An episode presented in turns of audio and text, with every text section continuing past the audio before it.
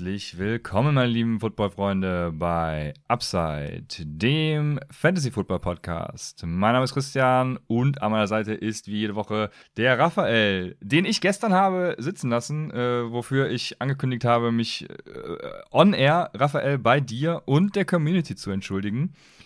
ähm, du, du, kennst die Story dahinter, ja. Äh, lustigerweise, äh, Grüße an alle Berliner. Ähm, wir haben in NRW äh, einen Feiertag äh, Fro Fro Frohleichnam ist, glaube ich, gestern gewesen. Ne? Also ich bin nicht mhm. mehr in der Kirche und christlich nicht so bewandert, muss ich zugeben. Ähm, aber Frohen Leichnam. Und ähm, ich hatte das gar nicht auf dem Schirm. Du hast mich gefragt, ey, können wir auch Donnerstag aufnehmen, weil du ja krank bist ähm, oder warst. Also, äh, ne, das, dementsprechend gingen ja viele Genesungswünsche auch bei dir ein. Äh, aber so, Donnerstag Aufnahme, ich dachte noch, geil, ey, ke keine Termine im Kalender, das läuft. Und äh, dann meinte meine Frau am Mittwoch zu mir, ähm, wir gehen morgen ins Schwimmbad.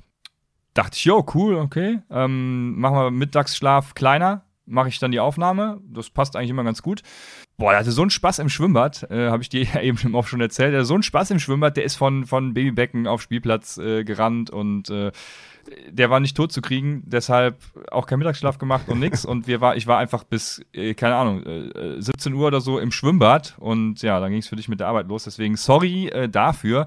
Aber äh, ich hatte Family. Äh, ist das, ist das ein guter Grund? Ich weiß es nicht. Ähm, ja, auf jeden Fall. Das ist, das ist immer ein guter Grund, ne? Ah, definitiv. Ich muss sagen, ich war auch überrascht, äh, dass Feiertag ist. Hätte ich das gewusst, wäre ich mit Sicherheit nicht arbeiten gegangen. Aber ich sag mal so, äh, es hat sich gelohnt. Ich hatte Jens Spahn im Auto. Aber gut, das ist ein anderes Thema. Ob sich das gelohnt hat, weiß ich nicht. Ist, ja. ja. das stimmt natürlich. Ja, das, das ist richtig. Falls sich jetzt irgendjemand fragt, ob ich irgendwas, ich habe natürlich äh, mir nichts anmerken lassen, weil muss ja professionell sein. Ähm, nee, auf jeden Fall vielen Dank für die ganzen Genesungswünsche.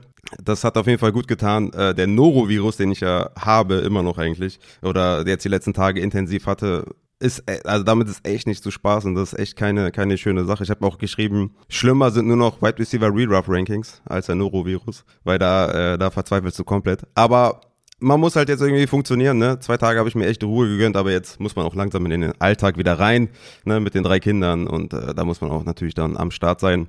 Aber ja, ich bin soweit ready. Äh, ich bin gut vorbereitet, natürlich wie immer. Heute Aufnahme, Samstag habe ich noch ein Special mit einem coolen Gast. Sonntag mache ich einen Community-Mock auf Twitch, ne? Also kommt da gerne vorbei. Und ich bin ready, Junge. Ja, wir haben noch gar nicht gesagt, was wir machen. Ähm, dazu natürlich auch eine schöne Anekdote. Ich wurde gestern Abend also ich weiß nicht, ob ich gestochen wurde, aber ich habe auf jeden Fall ähm, Fleisch gegessen ähm, äh, und irgendwie waren Wespen dran und ich weiß nicht, ob ich jetzt eine Wespe mitgegessen habe oder ob die vorher in das Fleisch gestochen hat. Ey, keine Ahnung. Auf jeden Fall hatte ich auf einmal einen stechenden Schmerz in der Zunge und ähm, also nicht so schlimm, wie wenn man gestochen wird, sondern so ein bisschen leichter. Hab dann darauf so ein bisschen rumgekratzt mit dem Finger, weil da irgendwie so auch äh, was drauf war und dann habe ich einfach einen Stachel aus meiner äh, Zunge entfernt. Die ist dann auch später angeschwollen. Ähm, das war ungefähr dasselbe Feeling, was man hat, wenn man dieses Jahr Zero Running Back draftet. Und das war. ich dachte, du sagst, wenn man hier einen Spahn im Auto hat. auch, wahrscheinlich auch das. Aber äh, diese hervorragende Überleitung wollte ich mir nicht nehmen, denn wir machen heute. Ja, Draft-Strategien. Wir reden mal so ein bisschen darüber, was man machen kann in Drafts und äh, was da so Unterschiede sind. Haben ein paar Fragen von euch dabei. Und vorher machen wir noch ein paar News und Raphael startet mit einer, ja, mit einer Upside-News und äh, wollte sowieso gerade noch was sagen. Richtig, genau. Äh, ja, ich dachte, du, du hast, hast den Teil schon wieder vergessen. Aber ja, genau. Kommen wir erstmal zu den äh, Merch-Dingen, äh, die wir hier besprechen müssen. Denn äh, wir haben in der Vergangenheit vermehrt Nachrichten bekommen, dass natürlich ähm, viele Größen relativ schnell ausverkauft waren. Ja, wir haben uns dazu entschlossen, dass wir nochmal nachbestellen. Allerdings machen wir es so, dass wir nicht einfach, keine Ahnung, zehnmal Größe M vom Hoodie XY bestellen, sondern solltet ihr noch einen Teil in, in eurer Größe wollen, was jetzt halt aktuell ausverkauft ist, dann bitte eine DM an mich, also Direct Message äh, über den Discord, Twitter, Insta, wie ihr wollt. Und der Ablauf ist dann wie folgt, dass ihr mir bitte eine Nachricht schreibt mit dem Artikel, den ihr gerne noch haben möchtet, mit der Größe, Name und Adresse. Dann äh, schicke ich euch den Link äh, zu unserem PayPal-Account äh, oder zu, zu, zu der Kontonummer von uns. Denn ihr müsst auf jeden Fall in den Forecast erstmal treten und dann geben wir das in Auftrag und dann schicken wir alles raus. Also das soll so der Ablauf sein. Ne? Ähm, wir bestellen jetzt explizit für die Leute nach, die noch was haben möchten und sammeln eure Anfragen bis zum 22.06., also noch neun Tage. Und äh, dann geben wir die Bestellung raus und damit wollen wir den Drop dann auch abschließen. Wir wollen uns dann was Neues überlegen und wollen natürlich dann auch äh, so ein paar Motto-Drops noch machen. Und ja, also wie gesagt, ähm, zum Shop upsidefantasy.de, guckt euch an, was noch da ist, ob eure Sachen noch da sind. Wenn sie nicht da sind, gerne eine Message an mich. Und dann, ich weiß nicht, wie lange das dauert, bis die dann kommen, die Sachen. Aber es sollte relativ schnell gehen. Also wir werden dann natürlich am 22.06. die Sachen in Auftrag geben dann sollte es vielleicht innerhalb von einem Monat oder so, schätze ich mal, sollte das dann alles da sein. Vielen Dank für den ganzen Support auf jeden Fall bei dem Merch. Es ist krass, wie schnell alles ausverkauft war. Deswegen hier nochmal die letzte Möglichkeit für euch. Äh, ich werde es im nächsten Pod nochmal ansprechen, weil dann ist die Deadline ja noch nicht vorbei. Aber hier nochmal, ne, auf jeden Fall bei mir melden, wenn ein paar Sachen, die ihr wolltet, schon schnell ausverkauft waren. Sehr gut. Jetzt starten wir mit NFL und Fantasy News. Und ich mit, mit was wollen wir anfangen, Raphael? Wir haben äh, vier Stück an der Zahl. Komm, wir, wir, sliden so geschmeidig mal rein. Ähm, du hast vernommen, dass Tom Brady äh, gesagt hat, er wünscht sich eine Gronk-Rückkehr.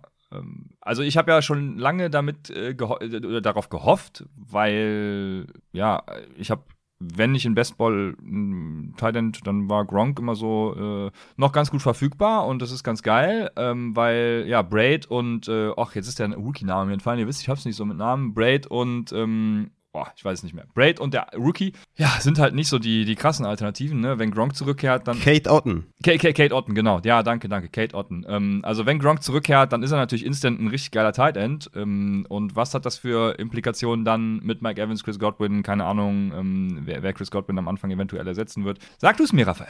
Ja, ich, ich fand es relativ interessant, äh, dass man das auf jeden Fall erwähnen muss, weil es ist natürlich so, wenn, wenn Gronk zurückkommt, ist natürlich instant natürlich ein Red Zone Target, Endzone Target. Und ne, dann könnte man Mike Evans auf jeden Fall ein bisschen justieren, ein bisschen nach hinten justieren. Ist ja momentan mein Wide Receiver 6. Ist eh schon rich, aber was soll ich tun? Ja, es ist einfach so, wenn du Rankings erstellst und der ist dann auf 6, dann ist er auf 6. Aber dann musste man ihn vielleicht ein bisschen nach hinten schieben, weil dann schon auch ein paar Tage zu Gronk gehen. Er ist ja kein unbedeutender Spieler. Und ja, ich denke mal, für Russell Gage ändert sich jetzt nicht viel, äh, weil ich auch nicht glaube, dass er jetzt komplett die Chris Godwin-Rolle übernimmt und er ist auch nicht halb so gut wie Chris Godwin. Ne, den Slot hat er wahrscheinlich sicher, von daher die sicheren Tages hat er bestimmt. Nur ist es dann auf jeden Fall für Mike Evans ein kleiner Rückschritt und natürlich auch nice für, ja, für die Titan-Position, dass man mit Gronk mit Sicherheit einen Top 12 Titan hatte und den vielleicht auch late picken kann und dass man da auf jeden Fall ein paar Touchdowns hoffen kann. Also das ist auf jeden Fall eine News, die interessant ist, dass er sich auf jeden Fall ihn zurückwünscht und ich denke, dem Goat kann man da jetzt nicht unbedingt, äh, ne? also wenn der den Wunsch hat, dann muss man den auch, glaube ich, erfüllen. Ja, das denke ich auch. Also bin gespannt, ob er zurückkommt. ich, äh, aber ich bin, ich bin frohen Mutes und das äh, wird schon laufen. Dann mm, nehmen wir die. Najee Harris äh, gab es noch äh, eine News und zwar hat er, hat er glaube ich selber gesagt, dass seine Workload reduziert werden soll und dass er sich das sogar wünscht, falls ich mich richtig erinnere. Auf jeden Fall, ähm, ja, äh, gab es die News, dass seine Workload minimiert, äh, nicht minimiert, reduziert werden soll, damit er eben nicht äh, diese, diese 100% fast ja, Schuld hat sondern dass er da eben auch ein bisschen was abgibt. Und was bedeutet das für Fantasy, äh, lieber Raphael? Ja, er hat gesagt, on certain downs will er raus. Also wenn er jetzt noch gesagt hätte, was das für certain downs sind, wäre natürlich schön gewesen.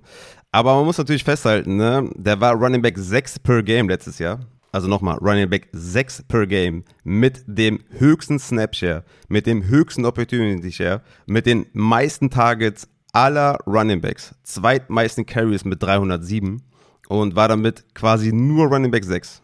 Und wenn, also ich will jetzt nicht zu viel hinein, hinein interpretieren, äh, weil jetzt auch Offseason ist und ne, viel wird geredet. Aber wenn er schon, also wenn er selber sagt on certain downs und wenn es nur, keine Ahnung, fünf Carries pro Spiel weniger sind, dann ist das nicht unbedingt gut. Ne? Also man muss bei Harris dann auf jeden Fall schon mal überlegen, ob man den wirklich überhaupt Top 5 hat, ob man den vielleicht Top 7 hat, weil mit der Opportunity, die er schon hatte, hat er nicht das meiste angestellt. Und wenn sich das minimieren sollte, dann, da, dann muss man ihn downgraden auf jeden Fall. Ne? Ich fand das schon relativ interessant, dass es halt von ihm auskam. Ne? Wenn man jetzt irgendwie Coaches Talk hat und so, dann kennt man das ja, dass da nicht viel dran ist. Aber wenn das ein Spieler selber sagt, dass er auch äh, frisch bleiben will und mehrere Jahre spielen will und so, was ja auch alles richtig ist und was auch fair ist. Aber das ist relativ interessant. Er war nur Running Back 6 äh, per Game. Und dann ist er für mich auf jeden Fall kein Top 5 Running Back, ähm, wenn er da irgendwie was an Opportunity verlieren sollte. Ja, ich finde, bin ja eh kein Fan von ihm, weil er Real Life halt einfach nicht so geil ist. Und ähm, aber ich, also keine Ahnung, ich, ich, ich interpretiere da jetzt erstmal gar nichts rein, weil er kann sich halt viel wünschen. Ne? Äh, letztendlich wäre es mir als Coach scheißegal, was der will. Der steht halt auf dem Platz, solange es ihm seiner Leistung nicht schadet. Und äh, das ist dann eben die Frage, die man sich stellen muss. Äh, Josh Jacobs war es, glaube ich, letztes Jahr, der doch sogar, was jetzt rausgekommen ist, irgendwie äh, noch einen neuen Running Back haben wollte, was dann in Kenyon Drake gemündet ist und auch ein bisschen Workload reduzieren wollte. Ja, keine Ahnung. Also wird spannend zu sehen sein. Aber ja. Ja, er hätte es wahrscheinlich auch vor dem Draft mal erwähnen, sollten, äh, erwähnen sollen, weil die Steelers haben ja auch einfach gar nichts gemacht im, im Backfield. also, vielleicht holen sie noch irgendwie jemanden, den man jetzt noch nicht auf der Rechnung hat, aber ich sag mal so, teamintern ist jetzt nicht viel passiert, dass man sagen kann, okay, guck mal, auf Third Down haben wir da jetzt einen richtig geilen Passcatcher oder so. Naja, mal schauen, ob die, die, die Workload minimiert wird. Ich wünsche mir natürlich, dass sie nicht mini, minimiert wird, aber mal schauen. Ja, sie haben jetzt vor allem zwei Quarterbacks mit einem frischeren Arm als letztes Jahr. Also mal gucken, wie viele Targets dann noch auf die Running Backs gehen. Äh, ich erwähne extra mit frischerem Arm, weil ja, der Rest weiß ich nicht, aber ähm, wird spannend zu sehen sein. Najee Harris, äh, ja, wenn, wenn es so kommt, dann natürlich ein Downgrade, wie du sagst. Und jetzt, ich will nicht mit dieser News abschließen, deswegen nehme ich diese jetzt, äh, das ist Deshaun Watson. Es gibt, oh, ich, äh, ich habe den Überblick der Zahlen auch schon wieder verloren. Also ähm, 66 äh, Therapeutinnen hatte er irgendwie und davon gibt es jetzt nochmal zwei mehr. Also kommen da irgendwie täglich Cases rein, deswegen äh, ich habe da auch überhaupt keinen Bock mehr, mich damit zu beschäftigen, weil es irgendwie, also für mich ist der Case ganz klar. Es gibt, es gab am Anfang 22, wenn ich nicht falsch liege, und jetzt kamen nochmal zwei oder drei dazu. Wir sind mittlerweile bei 24 Beschuldigungen an ihn und ähm, meine Haltung dazu ist relativ easy. Also ich würde den zu, also am liebsten ja äh, lebenslang irgendwie aus der NFL verbannen, aber ich vermute mal, es wird eine Sperre, die nur diese Saison beeinträchtigt. Dann natürlich gerne die ganze Saison äh, realistisch gesehen, weil man kennt die NFL, werden es vermutlich sechs bis acht Spiele. Ähm, aber ja, es ist durchaus auch eine, eine äh, 2022er Sperre, denke ich, im Rahmen des Möglichen. Deshalb, was, äh, wie siehst du den, den ganzen Case? Ich glaube, wir müssen das einmal, ähm, einmal behandeln hier jetzt nach diesen neuen, neuen Vorwürfen. Ja, bitte zwinge mich jetzt nicht irgendwie emotional zu reagieren. Ich versuche sachlich zu bleiben. Ja. Also, wenn immer neue Fälle kommen, wird es natürlich immer erdrückender und ach, ja. Also die, die Frage ist natürlich, was machen wir äh, in Dynasty mit ihm? Also zumindest war das die Frage einiger User im Discord. Ich habe ihn ja aktuell auf, auf Quarterback 7, ähm, weil er einfach ein guter Quarterback ist. Ähm, das ist ja außer Frage. Die Sache ist nur, was, was macht man mit ihm allgemein? Ne? Natürlich ist es auf der einen Seite natürlich, wenn ihr Bock habt, so einen Spieler bei euch zu haben, so dann ist das, ist das die eine Sache. Ne? Es gibt ja auch äh, Leute, die, die haben kein AB gedraftet oder Tyreek Hill nicht gedraftet. Also da ne, gibt es ja auch Leute, die da konsequent bleiben und ihr Fantasy-Team mögen äh, wollen und dann solche Spieler gar nicht haben möchten. Natürlich auch eine, ist natürlich auch eine Sache, wie man damit umgehen kann. Also ich habe es jetzt mal so äh, beantwortet im Discord zumindest dass ich aktuell, weil man weiß ja momentan echt, ne, es kommen neue Fälle, man weiß nicht, was passiert. Die Außendarstellung ist natürlich auch unter aller Sau äh, bei, bei Watson und, und den Anwälten und so. Da gibt es richtig krasse Clips auf, auf Twitter auf jeden Fall, die ich gesehen habe. Also aktuell hätte ich zum Beispiel einen Derek Carr lieber als einen Deshaun Watson. Ich würde allerdings so ein, so ein ja, ich würde einen Strich ziehen bei einem Aaron Rodgers zum Beispiel, der halt schon knapp 39 ist, wenn die Saison losgeht. Bei einem Tour, wo ich nicht weiß, ob der 2024 Starter ist. Mac Jones, der kein Upside hat. So, da würde ich halt eine Grenze ziehen. Ne? Also ich hätte im Vakuum rein, rein Fantasy-wise betrachtet Watson lieber als ein Aaron Rodgers, aber aktuell wahrscheinlich ein Derek Carr lieber als ein Deshaun Watson, weil Derek Carr ne, immer noch in einem guten Alter ist, einen neuen Vertrag unterschrieben hat, auch Upside mitbringen mit der neuen Offense. Also das wäre so, das ist so die Range, äh, die ich jetzt mal für alle nennen möchte. Und alles drumherum, äh, ja, ist natürlich alles traurig, aber schauen wir mal, was da passiert. Das mal rein Fantasy-wise zu Deshaun Watson. Ich habe natürlich keine Ahnung, ob der gesperrt wird. NFL-typisch wäre natürlich, wenn er irgendwie sechs bis acht Wochen fehlt und dann ähm, alles abreißt und wir schöne Fotos von ihm sehen und Feier, Feierlichkeiten und so.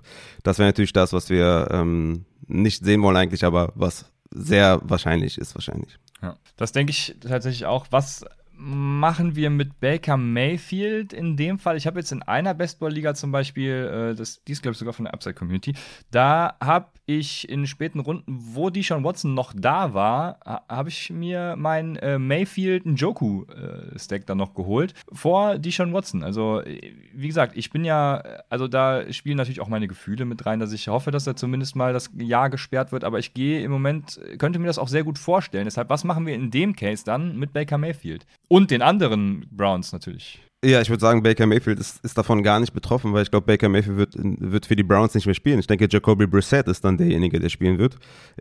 Es gibt ja auch schon Rumors, dass Baker Mayfield bei den Panthers sehr hoch im ja, Gespräch sein, sein soll. Und dass jetzt auch schon Mayfield und Jimmy G wahrscheinlich eher gecuttet werden, ähm, als dass man für sie tradet. Das sind ja so die neuesten Nachrichten zu diesen beiden Personalien, also Jimmy G und Baker Mayfield. Ich denke, Baker Mayfield wird für die Browns nicht mehr spielen und dass es dann äh, Jacoby Brissett ist, der halt der Backup ist von äh, Deshaun Watson. Ach, ja, okay, ich, also ich gehe fest davon aus, dass Baker Mayfield dann äh, diese Saison noch spielt, die, die diese, die Plattform dann nutzt mit der, ja, wie ich auch finde, dann ganz, ganz guten Offense und äh, da versucht dann eben nochmal seinen neuen Contract zu kriegen. Also ich, ich gehe davon aus, dass er dann der Quarterback ist. Würde mich dann auch freuen, wenn er geile Leistung zeigt tatsächlich. Also das wird ein Jahr, wenn es so kommt, wo ich mit Baker Mayfield tatsächlich krass mitfiebern werde. Ähm, ja, und äh, okay, bin gespannt, dass du da dann Brissett siehst. Äh, wir werden, also die Rumors, die gab es ja schon lange, dass Baker Mayfield noch getradet wird. Jetzt sind, sind die Panthers, habe ich auch gesehen, wieder, wieder in der Verlosung. Ähm, ja, spannend. Also äh, wir wissen im Endeffekt nichts und äh, warten jetzt die nächsten Wochen ab. Äh, mal gucken, was dann noch so passiert. Haben wir das abgehandelt und kommen zur letzten News und das ist eine Vertragsverlängerung, eine Extension von Cooper Cup um, also nochmal zusätzlich drei Jahre für 48 Millionen, 35 davon garantiert. Ähm, insgesamt hat er dann jetzt 75 Millionen garantiert. Er ist mit seinem Gesamtcontract Wide Receiver 4 äh, pro Jahr und ähm, Wide Receiver 9 nach Guaranteed Money pro Jahr. Und äh, das ist in meinen Augen natürlich viel zu viel. Aber äh, ich hoffe, dass du da eine andere Meinung zu hast und wir jetzt hier schon mal äh, einen Streitpunkt haben. Ach, also ist mir völlig egal, wie viel Geld er verdient. Äh, darüber streite ich jetzt nicht. Also ich finde es nur interessant äh, oder gut, dass sie ihn verlängert haben. Äh, funktioniert er in der Offense, ist eine gute Sache. Ähm, ich finde es immer gut, wenn, wenn Spieler, die Leistung gebracht haben bei einem Team, dann auch da bleiben und nicht irgendwie wechseln und dann haben wir da wieder, müssen wir wieder neu ausloten, wer dann äh, profitiert, wer nicht profitiert. Und Cup in der Offense mit Stafford hat gut funktioniert und ob der jetzt irgendwie neun beste Geld auf White Receiver bekommt oder das zweitbeste, ist, ist mir völlig egal. Ähm, ja, ist mir völlig egal. Okay. Ja, sehr gut. Ähm, wa was sagst du? Ich habe aber ja, noch. Dann hau, hau rein. Ich habe aber noch einige mehr News mir aufgeschrieben, ah, okay. weil ich hatte ja jetzt noch ein paar Stunden mehr Zeit, mich hier äh, vorzubereiten. Hunter Renfro, der ja schon äh, mit dem Skillset von Cooper Cup verglichen wird, hat ja einen Zweijahresvertrag unterschrieben für 32 Millionen. Auch da interessant, ne? Ähm, zwei Jahre ist, ist natürlich eine ordentliche Laufzeit. Mm, ich denke, seine, seine Workload oder sein, sein Target Share wird natürlich massiv zurückgehen. Jetzt mit äh, Devonta Adams am Start und mit einem fitten Darren Waller. Also da die Zahlen von Renfro letztes Jahr wird er auf keinen Fall bestätigen und sein aktueller ADP sehe ich auch gar nicht. Aber schön natürlich zu sehen, dass sie ihn da für zwei Jahre verlängern. Ähm, hast du da eine Meinung zu? Nee, ne? Mm, nee, überhaupt nicht. Es ist ja ganz lustig, wie, wie die Offseason jetzt genutzt wird. Äh, Timo, Timo Riske hatte ja in einem Tweet mal, äh, ja, ganz plump eigentlich, äh, Cooper Cup mit Hunter Renfro gleichgesetzt, um wieder irgendwelche Leute zu triggern. Das hat er geschafft, weil ähm, es ist Offseason, die Leute brauchen Content und es ging durch äh, verschiedenste Podcasts und Medien äh, dieser Vergleich und, und viele haben sich darauf gestürzt und oh, das war. Ähm, ja, also äh, sehr amüsant auf jeden Fall. Ja, ich glaube, Cooper Cup ist äh, viel besser als Hunter Renfro. Man kann das gar nicht vergleichen. Äh, das hat Timo ja nochmal selbst irgendwie gesagt. Aber ja, zu Hunter Renfro an sich, pff, ja, er wird wahrscheinlich wieder ein Flexer, nicht, wie du schon sagst, ne? Gut, letztes Jahr war er ja mehr als ein Flexer, deswegen ich glaube, er wird ein Flexer. Mhm. Und nicht mehr, aber auch nicht ja. weniger. Genau, also so als Wide Receiver 5 im Team oder so, würde ich jetzt auch nicht Nein sagen. Äh, je nachdem, wie, das, wie der Kader so bis dahin äh, konstruiert ist. Aber er ist auf jeden Fall kein Low-End Wide Receiver 2 oder High-End 3 oder sowas. Also er ist schon eher ein Wide Receiver 4 und ähm, wird wahrscheinlich einen ordentlichen Floor haben, vor allem im PPR oder sowas, aber äh, mehr auch nicht. Dann haben wir noch ein paar News. Äh, die Ernest Johnson, Running Back von den Cleveland Browns, hat für ein Jahr verlängert, beziehungsweise seinen Vertrag umstrukturiert. Und äh, relativ interessant, meiner Meinung nach, für Jerome Ford, der damit jetzt nicht unbedingt an Wert gewinnt. Ähm, und auch spannend natürlich, was sie weiterhin mit Kareem Hunt machen. Sie können da Geld sparen, wenn sie ihn cutten. Also das bleibt auf jeden Fall spannend zu sehen bei den Browns. Wir haben da jetzt äh, Chubb, Hunt, die Ernest Johnson und Jerome Ford, wo natürlich der eine oder andere dann an Workload bisschen was verlieren wird. Das glaube ich auch interessant für die Jerome Ford Owner. Dann haben wir noch Jared McKinnon, ist zurück bei den Kansas City Chiefs für ein Jahr. Das ist natürlich auch sehr interessant, weil da haben wir jetzt äh, Clyde Edwards-Hilaire, Ronald Jones, McKinnon und Derek Gore. Ich denke mal, die Rookies werden dann eher in den Practice Squad oder gecuttet, keine Ahnung. Aber Jared McKinnon, ja, ich hatte ja so ein bisschen, ja, ein bisschen gesagt, dass CEH im Passing Game mehr eingesetzt werden könnte mit der Rojo-Verpflichtung, der kein Passcatcher ist in erster Linie. Und McKinnon kann ja alles. Der kann laufen, kann, ne, war ja war seines Zeichens ein, ein ja, ein äh, richtig krasses Talent, ne? Hat er richtig viel Geld bekommen bei den Vikings äh, bei der Vertragsverlängerung. Aber der war ja mal richtig krass. Und ich denke schon, dass man das jetzt nicht äh, vergessen sollte, ähm, dass wir da vielleicht sogar eine Dreierrotation haben könnten mit CH, Rojo und McKinnon. Also keine guten Nachrichten für CH, würde ich sagen, insgesamt. Aber jetzt natürlich auch, ne, ist jetzt für mich kein Running Back 4 oder sowas. Aber er bleibt für mich weiterhin Low-End Running Back 2 und für mich natürlich die 1 bei den Chiefs aber man sollte McKinnon da auf jeden Fall jetzt nicht vergessen. Du siehst ja Rojo weiterhin vorne, schätze ich mal, und für, für, für, für Rojo, wenn er da der, der Rushing-Leader sein sollte, ist es, glaube ich, auch nicht so schlimm, dass McKinnon jetzt zurückgekommen ist, oder? Ich glaube, es ist für beide nicht schlimm. Ne? Also wird keinen Einfluss haben. Okay, dann haben wir noch eine äh, wundervolle News und zwar Devin Funches. Ja, das habe ich auch. Oh, ja. Hat unterschrieben bei den Detroit Lions. ja, ähm, genau. Wo bleibt der Hype, Christian? Wo bleibt der Hype, Junge? Ja, der ist, der, der ist äh, bei der All or Nothing äh, Staffel ist der, ist der weggegangen. Ja, ja. Wie war das nochmal? Damals, damals habe ich doch irgendwie, ich habe detailliert dargestellt, dass er halt ein geiler Slot-Receiver ist und unbedingt in den Slot muss, weil er outside nichts ge gebacken kriegt. Mm, und dann sagt er in einer Folge der All or Nothing Season, sagte dann, äh, ich muss outside, sie müssen mich das Feld ähm, von, von, von einer Seite zur anderen bearbeiten lassen, was, was auch immer. Ne? Ähm, also er meinte äh, horizontal. Und das, ja, haben die Stats halt nicht so hergegeben. Und spätestens da wusste ich, Devin Funches weiß nicht, was seine Stärken sind und Devin Funches wird nicht mehr gut. Und wurde er ja auch nicht. Ich hatte ihn ja dann nochmal gehypt, als er bei den Packers war, aber ja, ja. Äh, nee, also ist ja jetzt auch auf, ich weiß gar nicht, ob du das, hab, äh, weiß gar nicht, ob du das gerade erwähnt hast, ist ja jetzt Tight End, ne? Ähm, also, ja, nee. Ich, ich wollte es einfach mal unterbringen, einfach nur nee, wegen, jetzt, äh, ne, nee. wegen der romantischen Historie zwischen euch ja, beiden, ja. dachte ich, ich bringe das ja, mal unter. Aber, ähm, nee, ich bin, bin jetzt gerade weiterhin sprachlos. Also mehr, mehr habe ich dazu nicht zu sagen. Ähm, ja, Late Round Pick kann man natürlich Dann, drauf äh, klatschen, ne? Devin Funches, ja, Upside safe, ist da. Sleeper, Sleeper Tight End. Dann haben wir noch zwei traurige Nachrichten. Einmal Frank Gore ist zurückgetreten. Ich weiß nicht, warum er jetzt erst zurückgetreten ist, aber er ist jetzt erst zurückgetreten. Hall of Famer natürlich ganz klar. Und Ryan Fitzpatrick ist auch zurückgetreten, ja. was natürlich eine sehr, sehr traurige Nachricht ist. Aber die beiden Sachen wollte ich nur unterbringen, falls irgendwie Superflex noch irgendwie jemand Fitzpatrick hatte und hofft, dass er vielleicht noch einen Spot bekommt als Backup oder so. Keine Ahnung. Er ist zurückgetreten, genau wie Frank Gore. Und das ist sehr traurig. Ja. Ich hatte letztens auch irgendeinen Tweet gelesen, muss Ryan Fitzpatrick als äh, bester Backup-Quarterback der NFL-Geschichte in die Hall of Fame? Und da sage ich natürlich ja, ganz klar. Ja, also äh, Ryan Fitzpatrick, äh, eine Legende. Deswegen, äh, ja, pack ihn wohin er will und äh, geil. Schade, dass, äh, ja, also bei beiden schade, wie du schon sagst, ne? Deshalb, ja. War, waren das alle News? Ja, ja das war Wunderbar. Dann starten wir jetzt erstmal ganz smooth mit euren Fragen und ja, reden danach noch äh, generell über Draft-Strategien. Und eine Frage, ist ein bisschen fernab von Draft-Strategien. Die kommt von Swiss Guy. Die, die äh, schiebe ich deshalb auch mal nach vorne, ähm, weil sie ein bisschen philosophisch ist, könnte man sagen. Denn Swiss Guy äh, zitiert quasi: um, So, if a fantasy platform were to add a scoring option for pass interference yards, would the points be awarded to the quarterback as well as the wide receiver? Und er sagt noch: Asking for a friend. Why? Weil ähm, Sleeper hat genau diese Frage gestellt. Also, ähm, wenn es Pass Interference Yards Punkte geben soll, sollen die für Wide Receiver und Quarterback gleichzeitig gelten.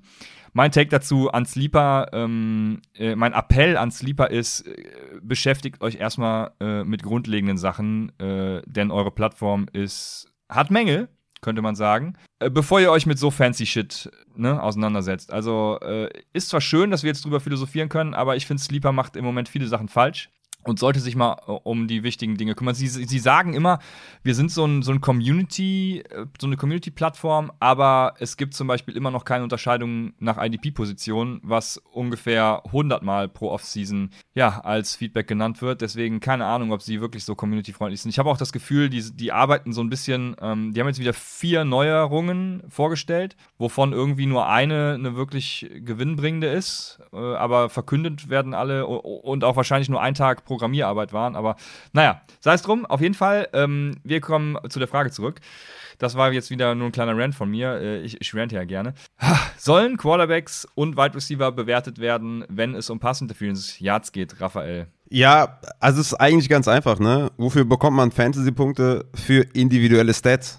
Ja, nicht für Flaggen, nicht für Teamstats, ne, die, wo die Flaggen äh, dann. Moment, Moment, das nicht für Flaggen, das möchte ich äh, äh, revidieren, weil, also ich habe mir nämlich sogar aufgeschrieben, in meines PPA gibt es immerhin Minuspunkte für den Verursacher der Pass Interference. Also dementsprechend äh, bitte ich das zu berücksichtigen in deiner Aussage. Ja, das ist auch dann okay, weil das ist ja dann auch eine, eine Indi also er hat es ja dann auch forciert, ne? also das finde ich auch gut. Nur meines PPR spielt halt keine Sau.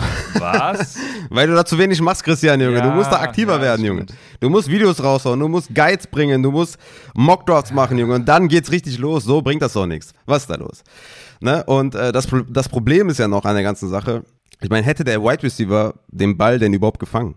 Ne? Also, das ist doch, das ist doch total banal irgendwie zu sagen, ja, der bekommt jetzt Yards dafür. Und egal wie viele Punkte man dafür gibt dann irgendwie, ne? Also ob man jetzt irgendwie für, für 50 Yards irgendwie oder egal für einfach nur für eine DPI 0,5 Punkte, äh, macht keinen Sinn, weil hätte der den Ball überhaupt gefangen. Also das, das macht ja gar keinen Sinn. Also DPI-Punkte sollte meiner Meinung nach weder der Wide Receiver noch der Quarterback bekommen, weil also ich, also ich habe jetzt keine Statistik darüber, aber ich habe das Gefühl, die meisten DPIs sind schlechte Würfe. Also zumindest habe ich da immer äh, Carson Wentz irgendwie im Kopf, der ja immer nur Glück hatte, dass es ein DPI geworden ist. Ja, also ja, es sind keine individuellen Stats. Ne? Also zumindest ähm, werden dafür keine individuellen Stats generiert. Ähm, auch quasi nach dem Spiel steht er jetzt nicht irgendwie, Cooper Cup hatte aber 50 Yards irgendwie, wo er eine DPI äh, kassiert hat oder so, sondern Flaggen sind Flaggen, äh, Flaggen tauchen in den Stats nicht auf und deswegen macht es für mich absolut gar keinen Sinn, das irgendwie in Betracht zu ziehen und es ist richtig unnötig, ähm, dafür irgendwie was zu programmieren und dafür irgendwas zu ändern oder so.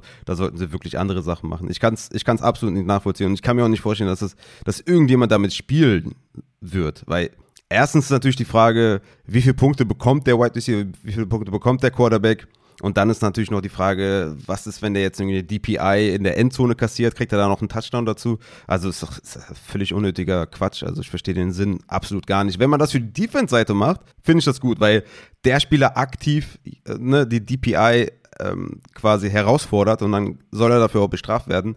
Aber belohnt werden für einen, für einen Catch, der ja noch nicht mal passiert ist, sollte, sollte einfach keiner. Jo, ich erinnere mich da gern an mein äh, Matchup letztes Jahr, was ich dann, ich glaube, ich habe es sogar ganz knapp dann verloren, weil Asante Samuel, äh, Defensive Back der Chargers, irgendwie eine 40-Yard-DPI begangen hat und äh, ja, wir, wir dann eben Strafen kriegen und äh, das war dann eben blöd. Aber ja, äh, also ich finde es auch äh, kompletten Quatsch. Also gut, sie gehen natürlich davon aus, DPI kriegst du ja nur, also sonst ist es ja Wobei, was ist es? Es ist Illegal Contact, äh, glaube ich. Ähm, äh, es ist, DPI ist es ja nur, wenn, wenn, wenn der Ball fangbar ist, ne, in dem Sinne. Aber du hast natürlich recht, äh, wenn Ball fangbar ist, dann wird er noch lange nicht gefangen. Ist er noch lange nicht gefangen. Dann, also da müsste man noch Completion Percentages draufrechnen und, und Gott weiß was. Ähm, völliger Mumpitz. Deswegen, ähm, dein Freund Swiss Guy kannst du sagen, lass den Scheiß, konzentrier dich auf das Wesentliche was, was selten von mir kommt tatsächlich, weil ich bin ja wirklich einer, der das Chaos liebt. Und ähm, aber in diesem Fall, lass es sein, Jung. Ja. Dann haben wir die nächste Frage von CK3 und CK3 fragt oder beziehungsweise sagt, habt gerade euren Mock-Draft am Laufen. Wer das noch nicht gehört hat, äh, hört gerne rein. War, oh wei, letzte Woche war der, glaube ich, letzte Folge.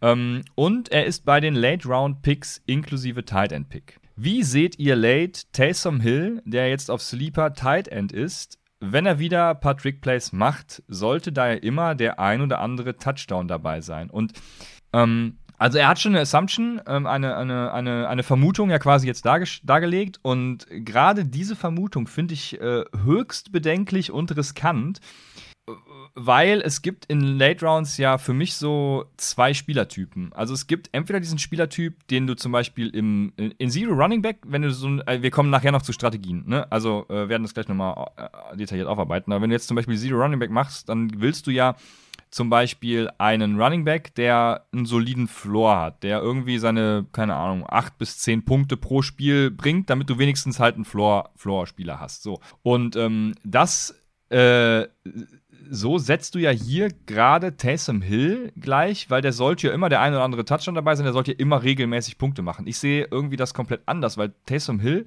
ist für mich so dieser, dieser Spieler, ähm, wie so ein Tony Pollard, ne? Wenn jetzt, äh, wenn die Cowboys jetzt erkennen, ey, Sieg ist es nicht oder Sieg ist verletzt, dann ist Tony Pollard halt hat massive Upside, ne? Und so sehe ich irgendwie Taysom Hill, weil ähm, er hat massiv Upside, wenn James Winston zum Beispiel was passieren sollte. Oder eben auch, wenn dann mal der ein oder andere Touchdown eben dabei ist, weil dann sind es eben direkt ein paar Punkte. Aber für mich hat er überhaupt keinen Floor und ich finde, es gibt da weitaus bessere Tight Ends, die dir mehr Floor und wahrscheinlich auch mehr Upside bringen.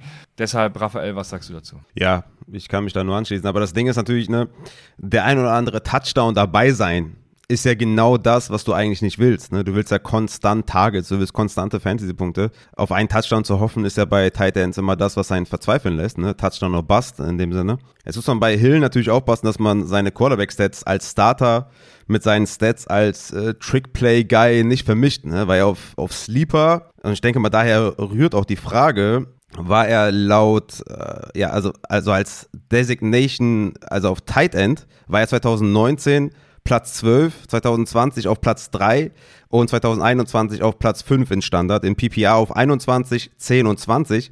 Aber das ist natürlich auch mit seinen Quarterback-Starts vermischt. Ne? Und ich denke mal, das könnte für viele für Verwirrung sorgen, äh, weil natürlich alle, also seine Historie ist jetzt komplett auf Tight End gestellt.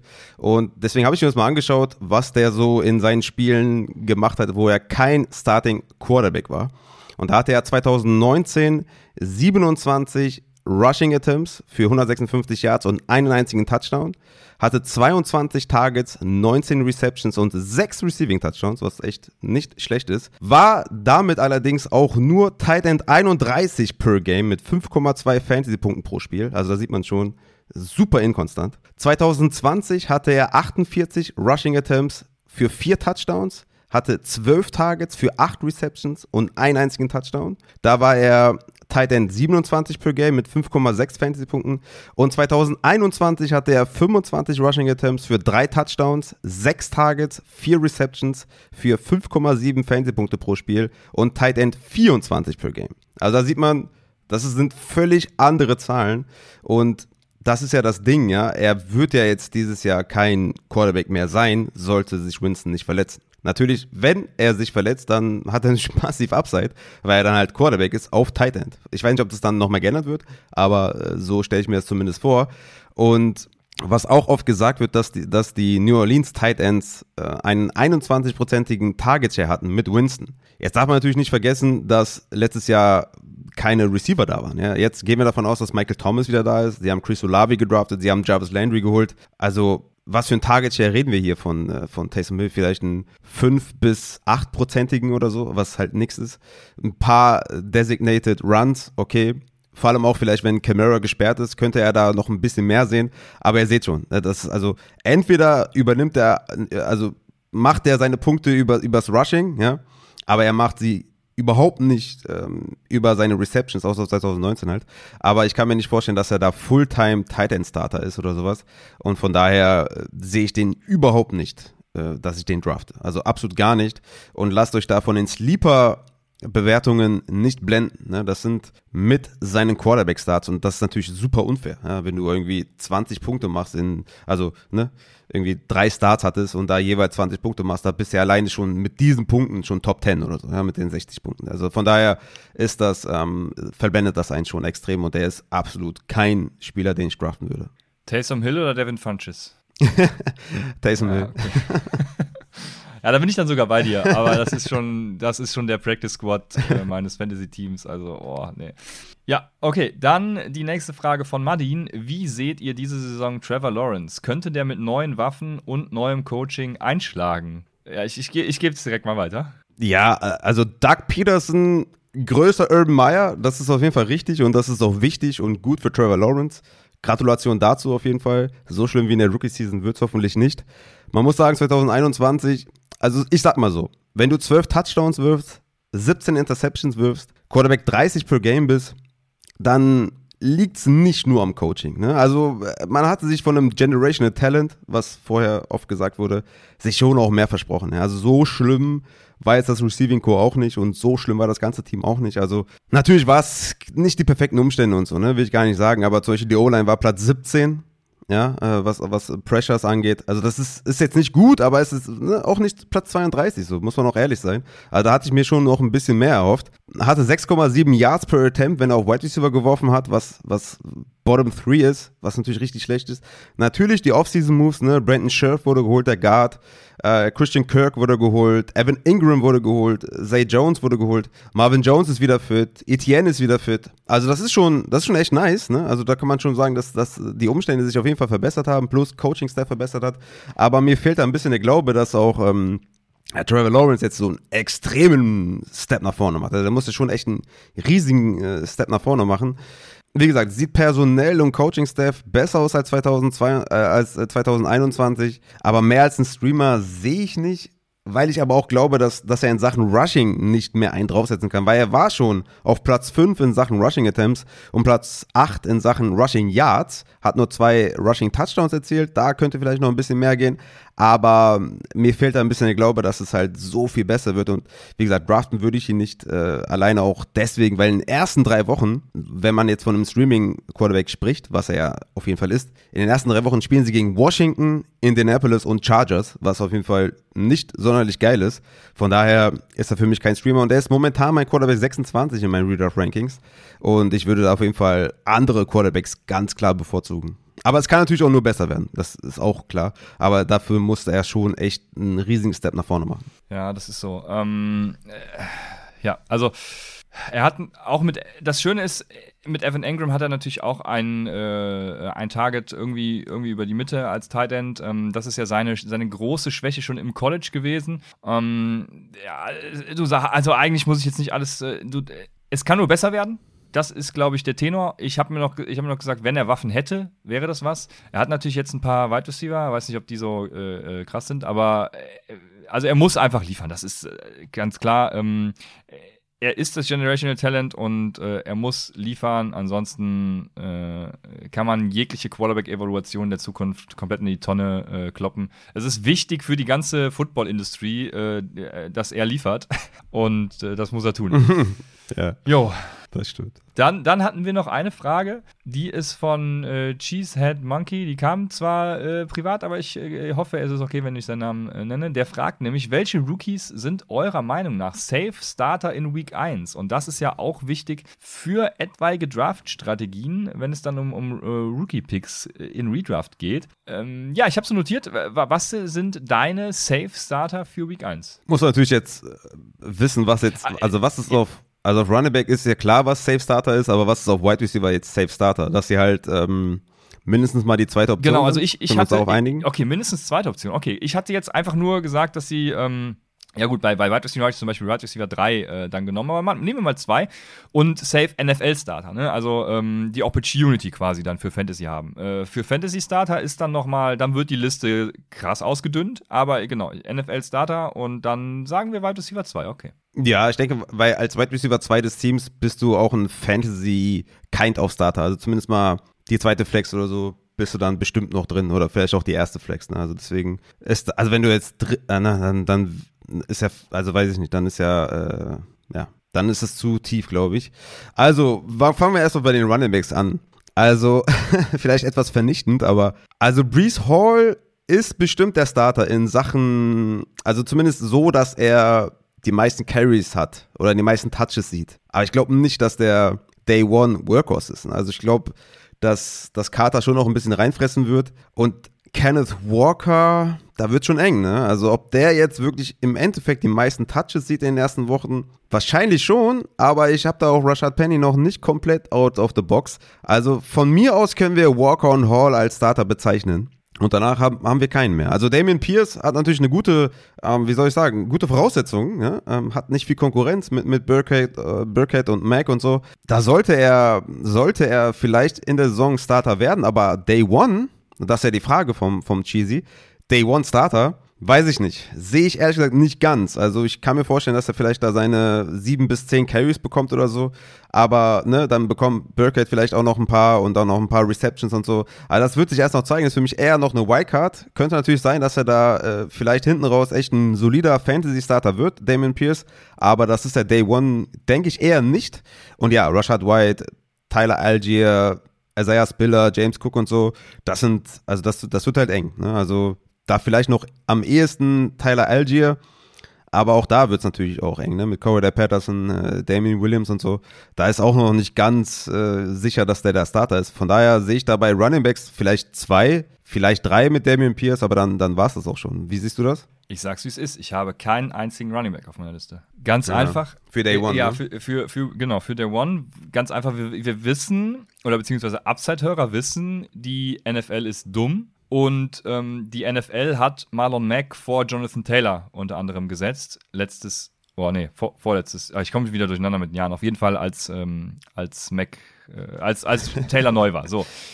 Und wir wissen, dass Michael Carter ein relativ guter Back eigentlich war.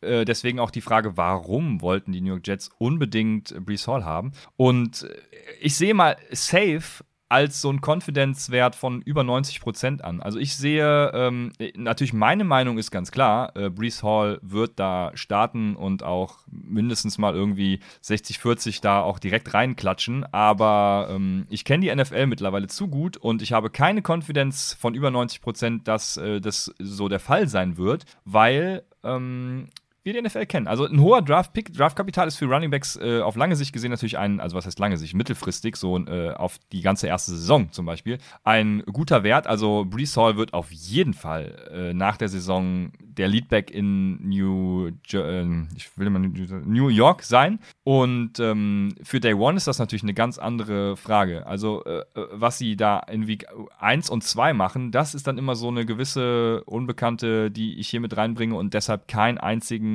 Running Back ähm, auf meiner Liste habe. Brees Hall wäre auch der einzige, den ich darauf nehmen würde, tatsächlich noch, wo ich relativ confident bin. Aber auch bei ähm, Kenneth Walker hört es dann schon auf, weil Penny hatte halt echt letztes Jahr eine, eine richtig gute Running Back-Saison, äh, deshalb ja, fraglich. Aber wie gesagt, ich, hab, ich sehe keinen einzigen Running Back als Safe Starter in Week One.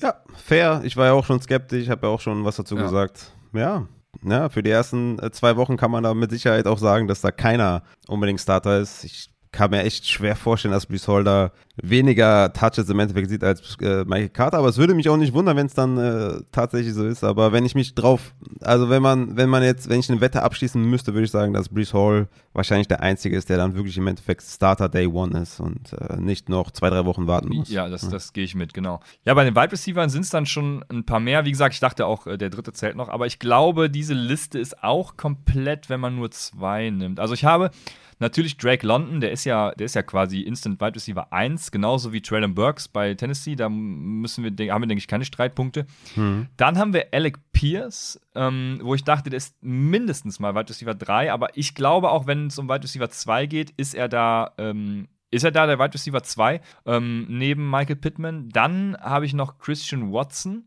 der ja im Moment hm. noch irgendwie, also wenn der sich nicht gegen, äh, oh, wer ist bei den Packers nochmal? Sammy Watkins ist bei den Packers, ne? Ja. Wenn der sich nicht gegen Sammy Watkins durchsetzt, dann, dann war der Pick halt für die Tonne. Dann, ähm, ich war mir unschlüssig, also Garrett Wilson ist schon das erste, wo man so denkt, mm, ist das wirklich safe äh, mit Corey Davis und Elijah Moore? Aber ich glaube, auch als Wide Receiver 2 ist das, ich, ich glaube, Garrett Wilson und Elijah Moore werden starten. Dann habe ich dieselbe Überlegung bei Chris Olave gehabt mit Jarvis Landry und Michael Thomas. Wer startet da letztendlich? Es geht immer nur um Starten, Week One jetzt gerade. Ne? Ähm, ist das noch Jarvis Landry oder wird es schon Chris Olave sein? Und ich glaube, es wird Chris Olave auch als Wide Receiver 2 neben Michael Thomas sein. Gut, wenn Michael Thomas noch out ist, dann äh, sowieso. Und dann hatte ich noch äh, Jane Dodson, weil ich glaube, ja, äh, der ähm, wird neben Jerry McLaurin auch starten. Mhm. Aber da ist die Confidence so gering, dass ich äh, den. Doch, den nehme ich noch mit rein. Ja, würde ich auch mit reinnehmen. Ich gehe mit allen mit. Außer bei Olavi, da glaube ich, dass Landry da vor allem in den ersten Wochen die, die zweite Option sein wird. Aber er wird natürlich NFL-Starter sein, äh, Olavi. Das, das, ist, das ist sicher, glaube ich. Ähm, aber ja, sonst gehe ich mit. James Williams ist ja nicht mal klar, ob der spielen wird, äh, beziehungsweise fit ist die ersten Wochen. Ja, Sky Moore ist ja momentan, was Depth Chart angeht, relativ weit hinten, so wie ich gesehen habe sogar hinter Michael Hartman, so wie die Beatwriter schreiben. Da wird noch, ja, müssen wir mal schauen. Vielleicht kriegen wir da noch ein paar mehr News, was wir da mit Sky Moore machen sollen. Aber aktuell ist da für mich jetzt auch noch kein Starter. Und ich gehe mal kurz durch hier. Ähm, also wenn du Alec Pierce nennst, müssen wir Jalen Talbot nennen, äh, weil Gallup ist ja, ja. verletzt, ja, Murray Cooper ist weg. Also der muss. Da hatte ich, da hatte ich halt Sorge, dass er sich, also ich glaube, ich gehe hundertprozentig davon aus, dass er sich gegen James Washington durchsetzt, aber ähm, da war meine Konfidenz nicht groß genug. Mhm. Ja, ich also ja doch. Also ich denke, das ist das ist schon wahrscheinlicher als ähm, äh, Olavi gegen Landry ist, glaube ich, wahrscheinlicher, dass, dass, äh, dass er sich da gegen James Washington durchsetzt. Ähm, dann haben wir noch John Matchy, der interessant ist, aber wo ich jetzt auch echt nicht viel Selbstbewusstsein habe, das jetzt irgendwie zu äußern, dass der Day One Hast du mitgekriegt, dass, dass Nico Collins in der Vor Ja, ja, klar. Natürlich habe ich das mitbekommen, Junge. Okay, zuerst gehört bei Upside Nico Collins. Nico Collins, ja, White Receiver 1. In der Form seines Lebens, ja. Absolut. Dann haben wir noch David Bell, der Event, obwohl da gibt es auch schon News, ne, dass, dass in den ersten Aufstellungen im, im, im Minicamp, im Trainingcamp, ähm, dass da DPJ und Anthony Schwartz vor David mhm. Bell waren. Aber es gibt auch Berichte, dass David Bell ganz gut spielt. Ähm, ja, wie gesagt, ist alles Rumors und alles wirklich, ne. Man, man, könnte darüber wahrscheinlich drei Folgen machen, über die ganzen News, die kommen, aber David Bell scheint da erstmal kein, nicht die zweite Option zu sein. Ich würde ihn, wenn ich jetzt einen Mockdraft mache, immer noch äh, draften Late Round, weil es, ne, es bis August oder bis September ist er noch ein bisschen hin. Und die Upside bringt er auf jeden Fall mit, aber aktuell sehe ich den auch nicht als Starter. Wanda Robinson sehe ich auch nicht, weil Shepard und, und Golladay da sein werden ja, dann wird's, es wird halt eng, ne? Man könnte Willis Jones von den Chicago Bears noch nennen, aber ob das jetzt toll ist, weiß ich nicht. Die kriegst du locker in der vierten Runde. Also von daher, um das abzuschließen, glaube ich, ähm, haben wir da auf White Receiver, glaube ich, alle genannt. Ich fand noch einen Tweet ganz interessant, der gestern kam, wo ich drüber nachdenken musste, wenn Willis Jones zwei Runden später einfach von den Chicago Bears gedraftet worden wäre, hätten wir ihn dann hören in unseren Rankings. Und ähm, äh, das fand ich echt spannend, weil Willis Jones hat jetzt so ein bisschen so dieses, dieses ähm, überdraftet, also, also viel zu früh gedraftet Schild um sich hängen und deswegen rankt man ihn unbewusst irgendwie ein bisschen runter. Das, äh, also das, das äh, fand ich sehr, das hat zum Nachdenken angeregt, weil äh, Vidas Jones ist eigentlich äh, muss im Slot eigentlich direkt starten bei den Bears. Also ähm, deswegen guter Punkt. Den hatte ich äh, auch gar nicht auf dem ja. Schirm. Ähm, ja, spannend. Ähm, mhm.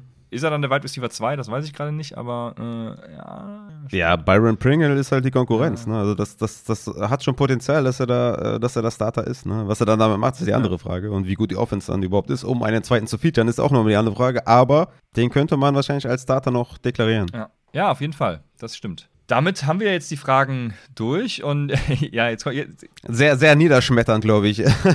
Ja.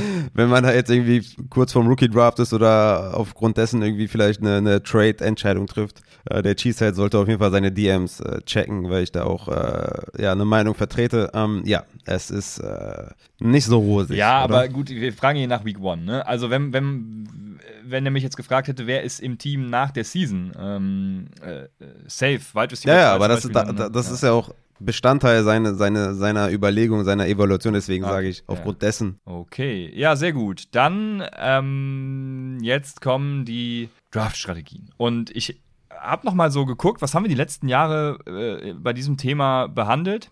Und eine Frage ist mir direkt ins Auge gestochen. Und ich dachte mir, die musst du auch heute wieder mit reinbringen, weil äh, wahrscheinlich gibt es ja immer wieder neue Hörer, die im ersten Jahr Fantasy sind und die Community wächst ja auch und das ist ja auch geil. Und ähm, deshalb müssen sich erfahrene Hasen jetzt äh, die nächsten paar Minuten ein bisschen zurücklehnen, weil die Frage kam vor zwei Jahren und äh, wie gesagt, wenn ihr neu seid, stellt auch gerne solche Fragen. Ähm, wir werden immer mal wieder was äh, Neues mit reinbringen, weil äh, ihr müsst ja äh, euren Championship gewinnen. Das erste Mal. Deshalb helfen wir euch dabei. Und diese Frage war: Warum, Raphael, draften wir eigentlich Running Back und Wide Receiver obwohl Quarterbacks die meisten Punkte machen. Ja. also, man kann einfach auch sagen, dass, dass viele Quarterbacks viele Punkte machen und deswegen halt der Positional Value nicht groß genug ist, dass man da einen nimmt. Deswegen draften wir halt Quarterbacks spät. Natürlich gibt es immer noch ein Positional Value, ne? also Lamar Jackson oder Patrick Mahomes oder Josh Allen, also in der, in der fünften, sechsten Runde ist in Ordnung, ne? Die machen immer noch, aber es ist halt sehr, sehr interessant, sich irgendwie Russell Wilson in der zehnten Runde zu holen oder Dak Prescott in der elften oder Tom Brady in der zwölften.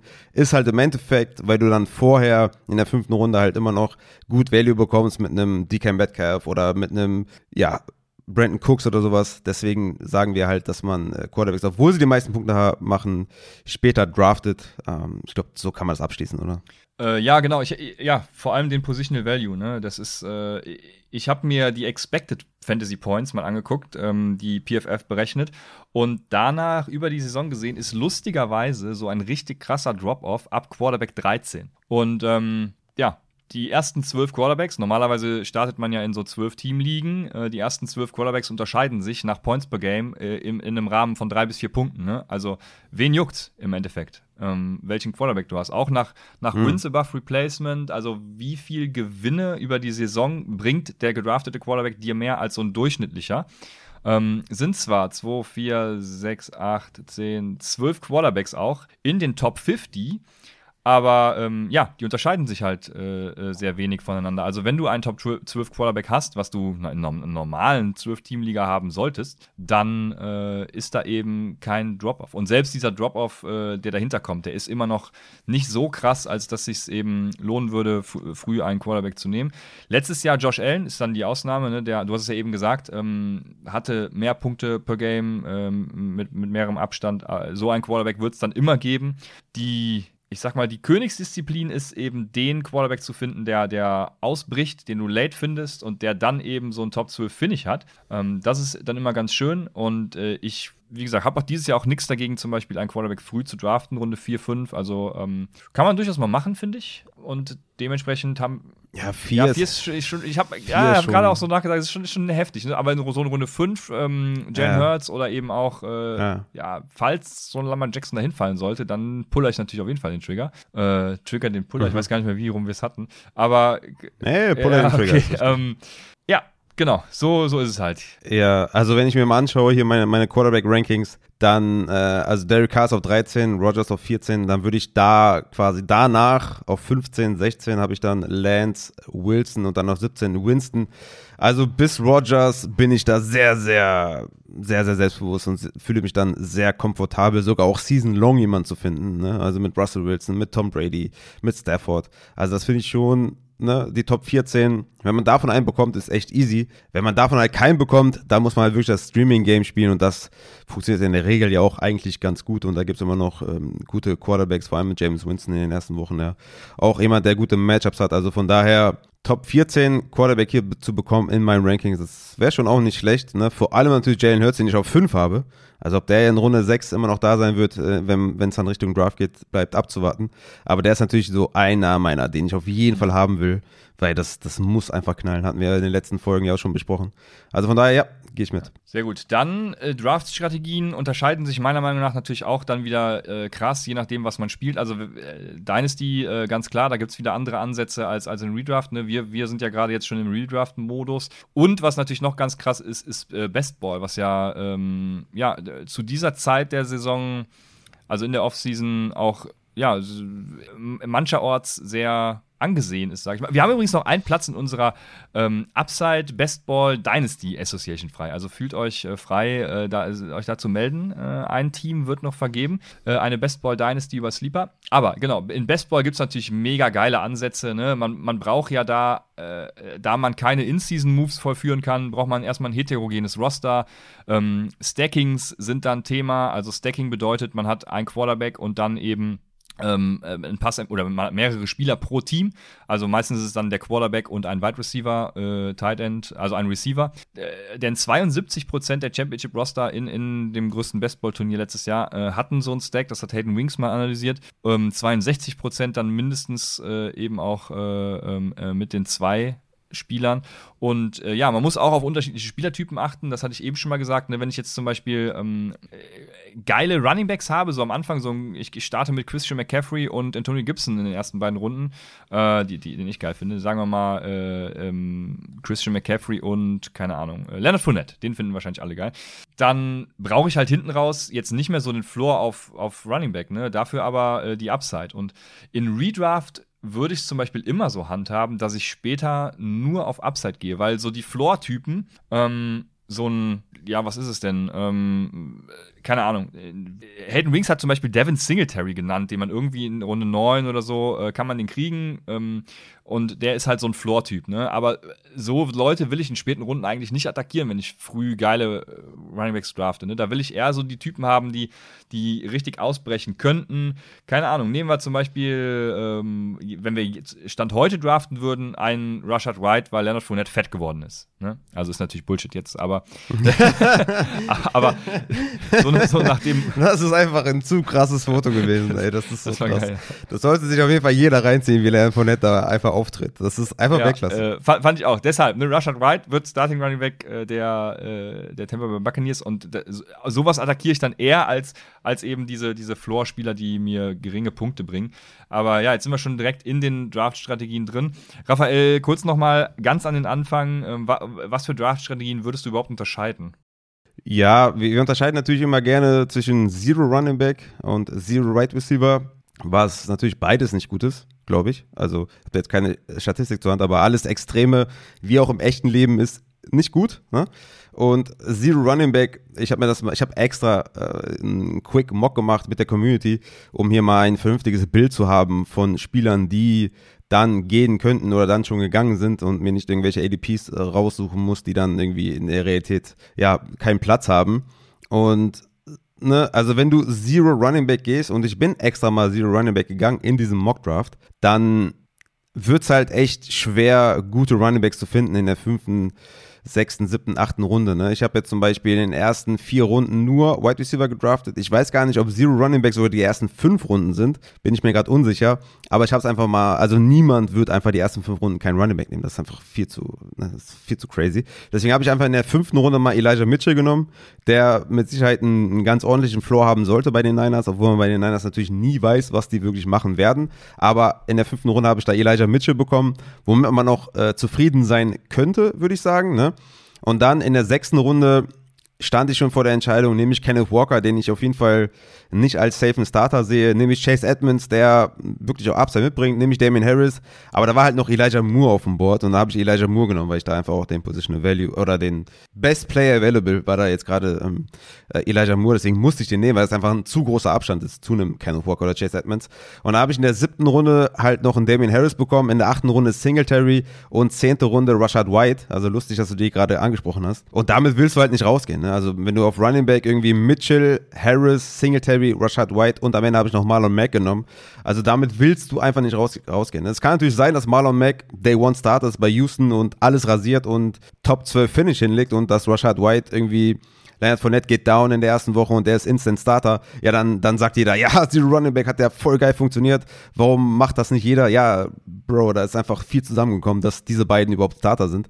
Und Singletary, wie du schon gesagt hast, hat vielleicht einen guten Floor, aber so als, als zweiten Running Back oder als dritten Running Back in einer Zero Running Back Strategie ist halt auch nicht geil. Ne? Also bringt dir da vielleicht 10 Punkte oder was. Ja, deswegen, also es ist nicht geil, wenn du Zero Running Back gehst, wie der Mockdraft zeigt. Wie gesagt, ich bin an 1.5 habe ich gedraftet. Ich habe in den ersten vier Runden Quarter, äh, Run, äh, Wide Receiver genommen und bin dann mit Mitchell, Harris, Singletary, White und Mac rausgegangen. Und das willst du eigentlich. Du willst einen soliden Floor haben, vor allem in den ersten drei Runden auf Quarterback, dass du da ja mit was ordentlichem anfangen kannst. Dann gibt es noch Zero Wide Receiver, haben auch ähm, einige gemacht hier, äh, wie ich sehe.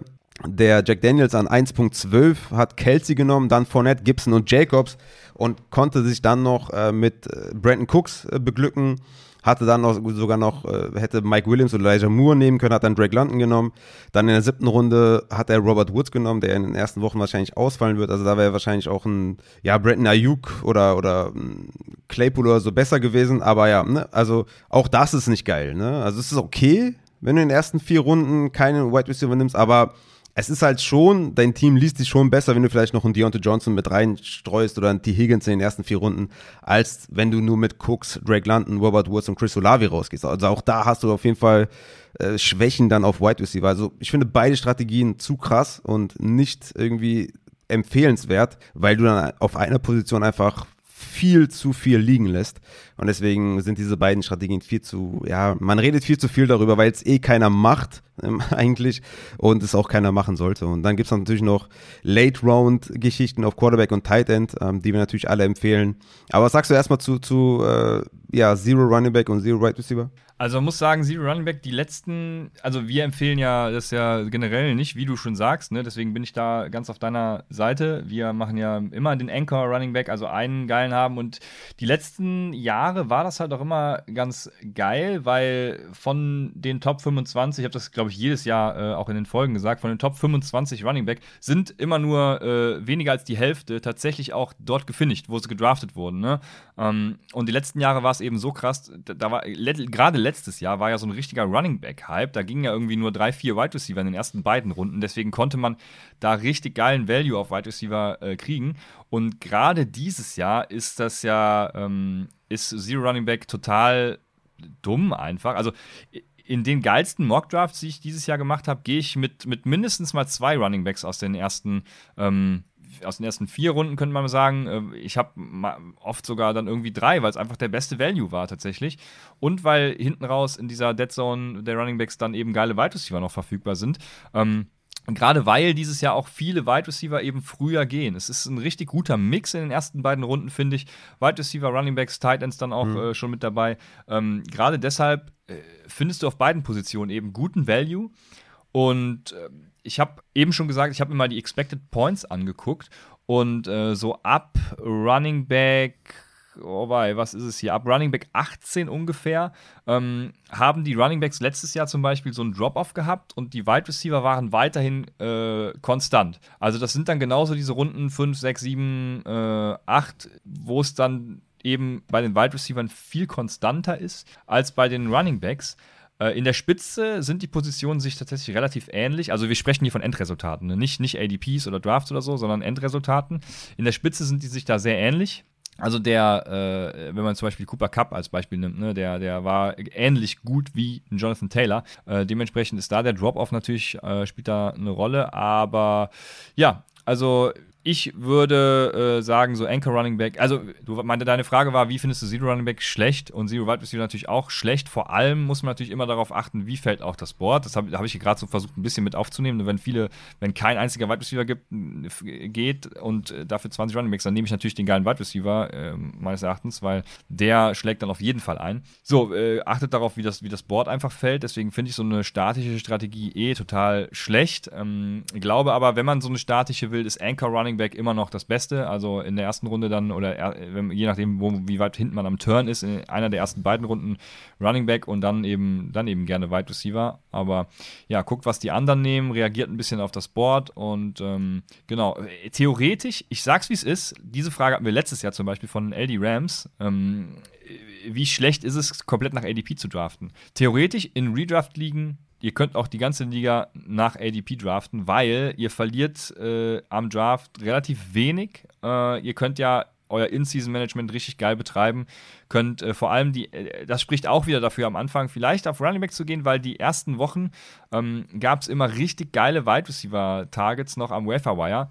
Natürlich auch vor der Saison gab es die letzten Jahre immer, äh, wenn ich auf äh, James Conner, Elijah Mitchell, ähm, Philip Lindsay, so, so, Namen, die dann irgendwie in, in der Preseason auftauchten, die entweder gut waren und, oder wo sich dann der Starter vorher verletzt hat. Ne? Ähm, so, so, Sachen äh, findet man dann auch immer wieder. Letztes Jahr, wer war es nochmal bei den Jack Ach ja, James Robinson, genau. Ähm, James Robinson vor zwei Jahren. Und äh, also da findet man dann auch immer wieder was. Deswegen, äh, wie sagen wir mal, ihr, ihr gewinnt eure Liga nicht am Draft. So, und äh, dementsprechend äh, sind In-Season-Moves mega wichtig. Ihr müsst gucken, wie fällt das Board. Ähm, ich ich würde vor allem immer auf die ersten Wochen dann auch gucken, wer bringt mir Value in geilen Matchups. Äh, womit kann ich dann eben auch traden, vielleicht die ersten paar Wochen. Ähm, ja, Und jetzt habe ich viel geredet. Äh, äh, Raphael, äh, stimmst du mir dazu? Was ist deine bevorzugte Strategie, vor allem dieses Jahr? Mhm.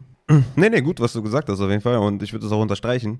Und man sieht hier auch ähm, in diesem Mockdraft, den ich gemacht habe, eben auch genau das, was du gesagt hast. Es wäre halt auch momentan total dumm, irgendwie Zero Running Back zu gehen, nur weil man vorher sich selber gesagt hat, ich gehe Zero Running Back. Also das einfach nur zu machen, weil man sich das vorher sagt, macht keinen Sinn, weil man muss sich auch am Board orientieren. Und man sieht auch hier in dem Mockdraft, es gehen acht Wide Receiver in den ersten zwei Runden plus Andrews und Kelsey. Das heißt, es also du kriegst halt gar nicht diesen krassen Wide Receiver dann auch in der dritten Runde. Ne? Dass du sagst, keine Ahnung, Justin Jefferson fällt in die dritte Runde, weil in den ersten zwei, also es gehen 24 Runningbacks in den ersten zwei Runden, dann nehme ich natürlich Jefferson in der dritten. Also ist klar. Ne? Also das ist halt nicht der Fall. Ähm, weswegen ich das auch sehr interessant finde. Also du kriegst halt einen James Conner in der dritten Runde, weil ein CD Lamb, weil Mike Evans, weil ein Stephon Dix, weil ein Adams in der zweiten geht. So. Deswegen ist es halt, wäre es halt dumm zu sagen, nee, an 3.5 nehme ich jetzt keinen James Conner, weil ich gehe ja Zero Running Back. Das macht einfach keinen Sinn. Und du kriegst auch noch einen David Montgomery, der einen guten Floor hat. Und wir sehen ja Etienne noch sehr, sehr gut. Aber das, ne, der hat ein paar, paar Fragezeichen, alles gut. Du kriegst auch einen Elliott, du kriegst noch einen Gibson, du kriegst noch einen J.K. Dobbins in der vierten Runde. Also warum solltest du den nicht nehmen, wenn der da ist? Ne? Warum solltest du dann sagen, okay, ich nehme lieber, ich nehme lieber einen Mitchell in der fünften? Also deswegen macht sie es ja echt nicht viel Sinn, weil wirklich auch das sich ein bisschen verschoben hat und viele oder mehr Wide Receiver tatsächlich jetzt auch in den ersten beiden Runden gehen, als vielleicht noch letztes Jahr. Und deswegen besteht gar kein Grund zu Zero Running. Mir sollte das aus dem Ruder laufen und äh, Damien Harris in der dritten Runde gehen. Ja, dann kann man sich echt überlegen, äh, ob man da vielleicht irgendwie in den ersten drei Runden auf Wide Receiver geht und dann vielleicht in der vierten, fünften, äh, ne, weil einfach dann viel bessere Wide Receiver noch da sind. Aber auch da ne, muss man gucken, wie das Board fällt und wie, wie das zum Team passt. Deswegen gut, was du gesagt hast, äh, gehe ich voll mit und ich finde das Board hier sehr repräsentativ, hier, was ich hier gemacht habe. Und ja, allgemeiner Tipp, äh, wie du schon sagst, also Anchor Running Back ist so das Beste, womit ich jetzt gefahren bin in den letzten Jahren und bietet sich einfach dieses Jahr auch wieder an, ne, wenn ich mit, ja, mit Jonathan Taylor an 1.2 gehe und dann vielleicht noch irgendwie in der zweiten Runde Nick Chubb bekomme ja, ne? Also das ist natürlich dann ein richtig geiles Traum-Szenario fast schon. Und wenn dann in der dritten Runde noch Travis Etienne da ist und ich irgendwie die Wahl habe zwischen Etienne und, und Debo Samuel oder zwischen AJ Brown und, und Etienne, kann man auch da auch immer noch Etienne nehmen, ne? weil er einfach äh, meiner Meinung nach viel Value mitbringt. Man kann da natürlich auch einen Keen Allen nehmen oder einen Deontay Johnson, aber Anchor Running Back und vielleicht auch zwei Running Backs in den ersten vier Runden wird mit Sicherheit eine gute Sache sein und die ADP momentan zeigt, also ADP nicht, aber das Board, was ich hier vor mir habe, zeigt auf jeden Fall, dass man ja in den ersten zwei Runden gut Running Back gehen kann und dann auch durchaus gut mischen kann mit Wide Receiver, dass du in den ersten vier Runden, ne, also Early Round, also ich unterscheide immer zwischen 4, 8, 12, also in den ersten vier ist Early, 4 bis 8 mit und dann 8 bis 12 ist dann Late oder Sleeper Round sozusagen. Also da ist dieses Jahr echt eine gute Mischung vorhanden. Vielleicht auch nur in der Upside Community, weiß ich nicht, aber ich orientiere mich mal erstmal daran und es ist wie gesagt, was ich auch schon im Mockdraft gesagt habe, es ist sehr schwer, was falsch zu machen dieses Jahr, habe ich das Gefühl, äh, weil irgendwie alle gute Teams haben, die dann da rausgehen. Natürlich hat hier und da der eine vielleicht da vielleicht ein paar Schwächen oder da vielleicht einen Reach hingelegt oder so, was aber auch okay ist. Ähm, es ist so, dass die Teams insgesamt alle einfach gut aussehen und dass man vielleicht tatsächlich dieses Jahr einfach auch den Autopick anlassen kann. Naja, also auf jeden Fall nicht machen, das macht keinen Spaß. Äh, Draft Day sollte ein, ein freudiges Ereignis sein und also nach ADP zu draften ist wahrscheinlich dieses Jahr echt nicht die dümmste Idee, weil man natürlich vor allem auf dem Waiver Wire mit Trades natürlich Liga gewinnt und wenn man da aktiv ist, natürlich die Liga gewinnt. Ähm, und ja, du hast schon richtig gesagt, vor allem auf Wide Receiver hat man auf dem Waiver Wire dann immer noch echt gute Shots, die man landen kann. Und auf Running Back, ne, klar, sollte Marlon Mack irgendwie da der Leadback sein bei den Houston Texans, sollte irgendwie, keine Ahnung, ne, der zweite Running Back von den Giants oder der zweite Running Back von den Colts irgendwie dann äh, Leadback sein, wenn der Starter sich verletzt, dann hast du halt da potenziell League Winner und von daher ist das halt der Approach. Anchor Running Back, dann MIPA am besten, ne? Most Impactful Player Available für dein Team, wie ich das immer so schön sage. Oder von mir ist auch BPA. Aber im Endeffekt kann man, habe ich zumindest jetzt, stand jetzt das Gefühl, nicht viel falsch machen. Es sei denn, es ist natürlich so, dass vielleicht ja tatsächlich Michael Thomas ausfallen wird diese Saison oder dass, dass noch der eine oder andere Running Back sich verletzen wird, was auf jeden Fall passieren wird und dass wir dann vielleicht den zweiten Typen zu overhypen, den dann vielleicht in den ersten drei Runden draften und der halt abkackt. Ne? Das kann halt immer noch passieren, aber Stand jetzt sehe ich halt irgendwie keine Teams, die schlecht sind. Ja, ähm, ja mir ist es nochmal gerade äh, wichtig äh, zu unterscheiden zwischen den einzelnen Formaten. Ne? Also in Best Ball zum Beispiel, ich habe ja eben auch, auch über Zero Running Back gehatet, in Best Ball zum Beispiel kann das auch durchaus wieder Sinn machen. Ne? Deswegen wichtig für euch oder die Message an euch ist, unterscheidet auf jeden Fall, wenn ihr irgendwo irgendwas lest, ne, was für ein Artikel ist das? Ist das jetzt ein Redraft-Artikel? Ist das ein Bestball-Artikel? Weil in Bestball macht es natürlich äh, Sinn dann auch irgendwie, ähm, kann man, also ob es Sinn macht, weiß ich nicht, aber man kann diese Strategie fahren, weil, wenn ich jetzt in Bestball zwei Wochen aus Nahim Heinz in Runde 15 rauskriege, zwei Wochen aus äh, Rex Burkhead in Runde 16 rauskriege, habe ich schon mal vier geile Wochen, ähm, ne, die ich irgendwie äh, richtig gut gemeistert habe. Das passiert euch natürlich in Redraft nicht, weil ihr Rex Burkhardt und Naheem Heinz nicht aufstellen werdet in diesen Wochen, in denen sie geil sind. Und deshalb ist es immer ganz wichtig äh, zu gucken, welches Format behandelt dieser Artikel. Vor allem, weil gerade Bestball-Season ist und viele Bestball-Artikel erscheinen. Also das ist nochmal meine, meine wichtige Message an euch. Und gerade daran anknüpfend auch, was wir immer sagen, was wir heute noch nicht gesagt haben, know your League Settings. Ich erinnere gerne an unsere mm. erste gemeinsame Liga ähm, die im Ligatitel mhm. übrigens schon stehen hatte, dass es eine 2QB-Liga ist. Und ich nicht wusste, dass es eine 2QB-Liga ist. Mhm. Und ich am ersten Spieltag dann mit Sam Bradford und Marcus Mariota war es, glaube ich, äh, in meinem Team, da stand. Und ähm, äh, ja, es ging noch ganz gut aus, aber trotzdem know your League Settings. Ja. Absolut, das ist auf jeden Fall einer der wichtigsten Hinweise, die man geben kann. Ähm, wie ist denn so deine Meinung äh, mit Late Round Quarterback, Tight End? Wie gehst du davor? Was ist so dein Approach? Äh, wahrscheinlich wie immer, ne? Also entweder, keine Ahnung, Jalen Hurts, Lamar Jackson, fünfte Runde, sechste Runde oder halt late, ne? Wahrscheinlich. Ja, ich finde es eigentlich ziemlich äh, sexy, diese Quarterbacks dann eben auch früher zu nehmen. Aber ja, wie in unserer Mockdraft-Folge halt auch, ne? Also später gibt es halt auch noch gute, gute Targets, ähm, weil der Positional Drop-Off eben auch so gering ist. Ich habe nichts dagegen, Tight End und Quarterback zu streamen auch. Dieses Jahr äh, auch endlich mal wieder meine ganzen Ligen reduziert, sodass mir das äh, tatsächlich dann auch mal wieder möglich ist, äh, zu streamen weil Stream ist halt eine geeignete Methode. Quarterbacks lassen sich relativ gut predikten. Dementsprechend kann man die über die Woche gesehen ganz gut streamen. Für ein Upside Bowl auch wieder ein bisschen riskanter, weil ähm, da ist ein Quarterback Floor tatsächlich relevant. Eine Upside Bowl wird Quarterback wieder ein bisschen anders bewertet. Dazu kommen wir ähm, auch äh, noch in den nächsten Folgen zum Upside Bowl. Aber ähm, ja, also Streaming von Quarterback und End, ich habe nichts dagegen tatsächlich. Vor allem bei Ends, ne? Ja, wenn ich jetzt keinen dieser großen ja, wie viele gibt es? Großen vier, großen fünf vielleicht äh, kriege, dann macht Streaming halt unheimlich viel Sinn. Und ich gucke mir dann die Matchups an, die Over-Unders und äh, wie die Titans performen. Finde vielleicht einen Gem. Letztes Jahr war es Dawson Knox, ähm, den man dann gefunden hat und der tatsächlich vom Streamer zum ja, Season-Titan äh, wurde. Also, äh, und das ist eben die Kunst, ne, solche Gems zu finden. Ähm, vielleicht dieses Jahr ein Justin Fields auf Quarterback. Wir werden sehen. Ja, und äh, ich habe mit Stream kein Problem, um die Frage zu beantworten. Äh, sehe das immer noch durchaus als probates Mittel. Aber wenn in Runde, keine Ahnung, Naja, bei Titans ist es dieses Jahr echt schwierig, da einen der Top-Titans äh, zu finden, ohne auf den anderen Positionen zu viel Value zu verlieren. Deshalb, bei Quarterbacks sehe ich es dieses Jahr noch anders, aber Titan würde ich tatsächlich eher streamen, ja. Mm, ja, ich glaube, im Endeffekt kann man dieses Jahr bei beiden Positionen, glaube ich, auch sagen, go great or go late. Ne? Hey, also, wenn Rafa, ich jetzt irgendwie. Lamar Jackson, habe ich, glaube ich, schon mal jetzt, habe ich, glaube ich, schon mal gesagt, aber. Ach, jetzt hast du mir mal zugehört, ich freue mich. Aber Lamar Jackson, wie gesagt, fünfte Runde, Hurts, sechste, da würde ich echt zuschlagen. Bei Kelsey, äh, ne, Borderline, erste, zweite Runde, würde ich auch immer noch zuschlagen, ja, weil ich, ich, also ich wüsste nicht, warum Travis Kelsey kein, also irgendwie weiß ich auch nicht, verliert er so ein bisschen, also warum hat der Value verloren? Nur weil er jetzt irgendwie im Finish Zweiter Ja, das verstehe ich auch nicht. Äh, Tyreek Hill ist halt weg. Warum soll Travis Kelsey weniger ja, werden als letztes Jahr? Macht gar keinen Sinn. Also der, der, also von mir aus kann man den sogar dieses Jahr wirklich auch in den Top 10 nehmen, weil der sollte massiv Value haben auf Titan und den massiven Positional Value generieren. Mark Andrews dann Mitte zweite Runde finde ich auch immer noch sehr, sehr gut. Kyle Pitts hier in diesem Mock Mitte dritte finde ich auch gut. Ne? Also das, das sehe ich schon, dass ich da in den ersten drei Runden einen, einen Titan nehme.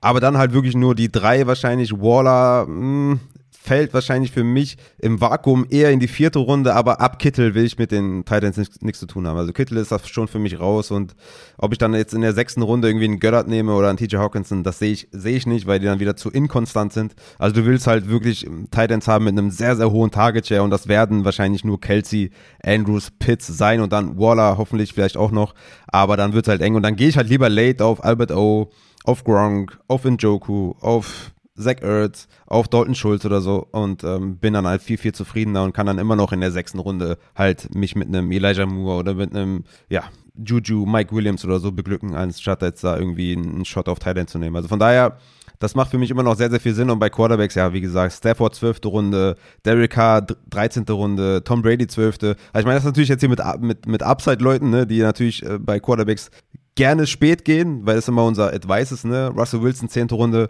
Prescott, 11. Runde, ist halt, das ist halt krass. So, ne? Und da muss man sich halt echt wirklich überlegen, ob man dann wirklich Josh Allen 4.7 oder Prescott 11.12, so, ne? Oder Tom Brady 12.2. Also es ist halt, dann, dann hätte ich trotzdem immer noch lieber Brady, muss ich ganz ehrlich sagen. Ne? Auch wenn es natürlich verlockend ist, vielleicht auch in Josh Allen in der fünften Runde, was eine ganze Runde später wäre, hätte ich immer noch lieber Tom Brady, weil das ist einfach zu krass, ne?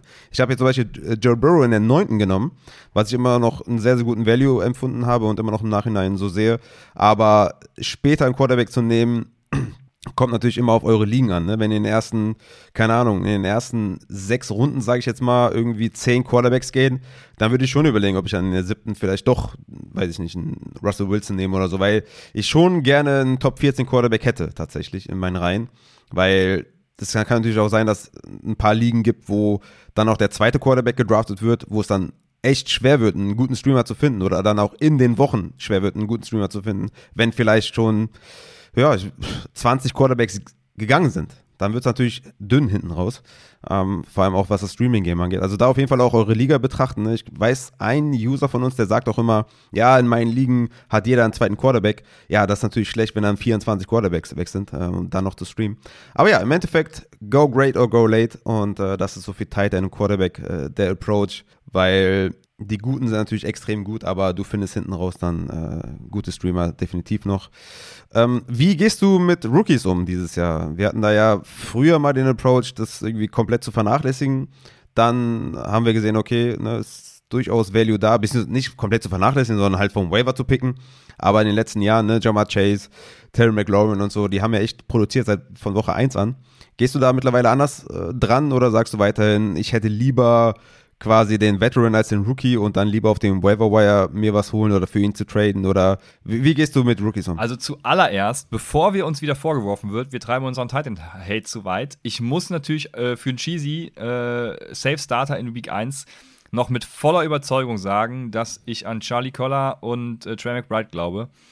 Äh, ähm, also die werden auf jeden Fall, ich glaube, die werden mehr als 50% auf dem Platz stehen. Deswegen sind das für mich dann äh, auch Starter auf Tight End. So, habe ich äh, das erfüllt, damit uns, ja. Aber, aber auch Starter auf, auf nee, Fantasy. Das habe ich ja nie weil, gesagt.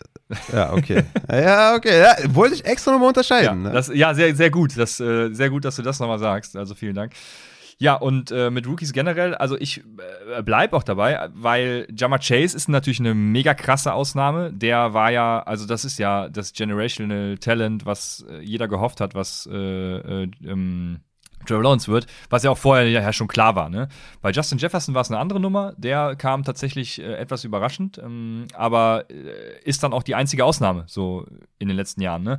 Und generell ist es halt so, dass äh, die Wide Receiver Performance über die Wochen stark ansteigt. Also ich glaube auch so ein Chris Olave, ne, äh, den kriegt man wahrscheinlich die ersten Wochen ganz gut airtraded oder sogar vom Waiver, wenn, wenn die gedroppt werden für andere Leute, die krass overperformen und die dann eher vom Waiver gepickt werden. Ähm, und dementsprechend äh, glaube ich weiterhin, dass, ja, dass es, äh, also man muss halt sich immer dann die Frage stellen, wen wo befinde ich mich gerade, ne? Also, wenn ich jetzt zum Beispiel, äh, nehmen wir mal Chris Olave oder Jarvis Landry, das ist ein ganz spannender Punkt. Stehe ich vor der Entscheidung, Chris Olave oder Jarvis Landry zu picken, wen pick ich da jetzt, ne? Ich nehme dann wahrscheinlich, habe ich dann, bin ich schon set auf meinen Position und die ersten Bye-Weeks, ich habe es gerade nicht offen, die werden wahrscheinlich, wann kommen die ersten Bye-Weeks? Woche frühestens mal Woche 4, äh, ich weiß nicht, wann sie starten, Woche 4, 5 irgendwie.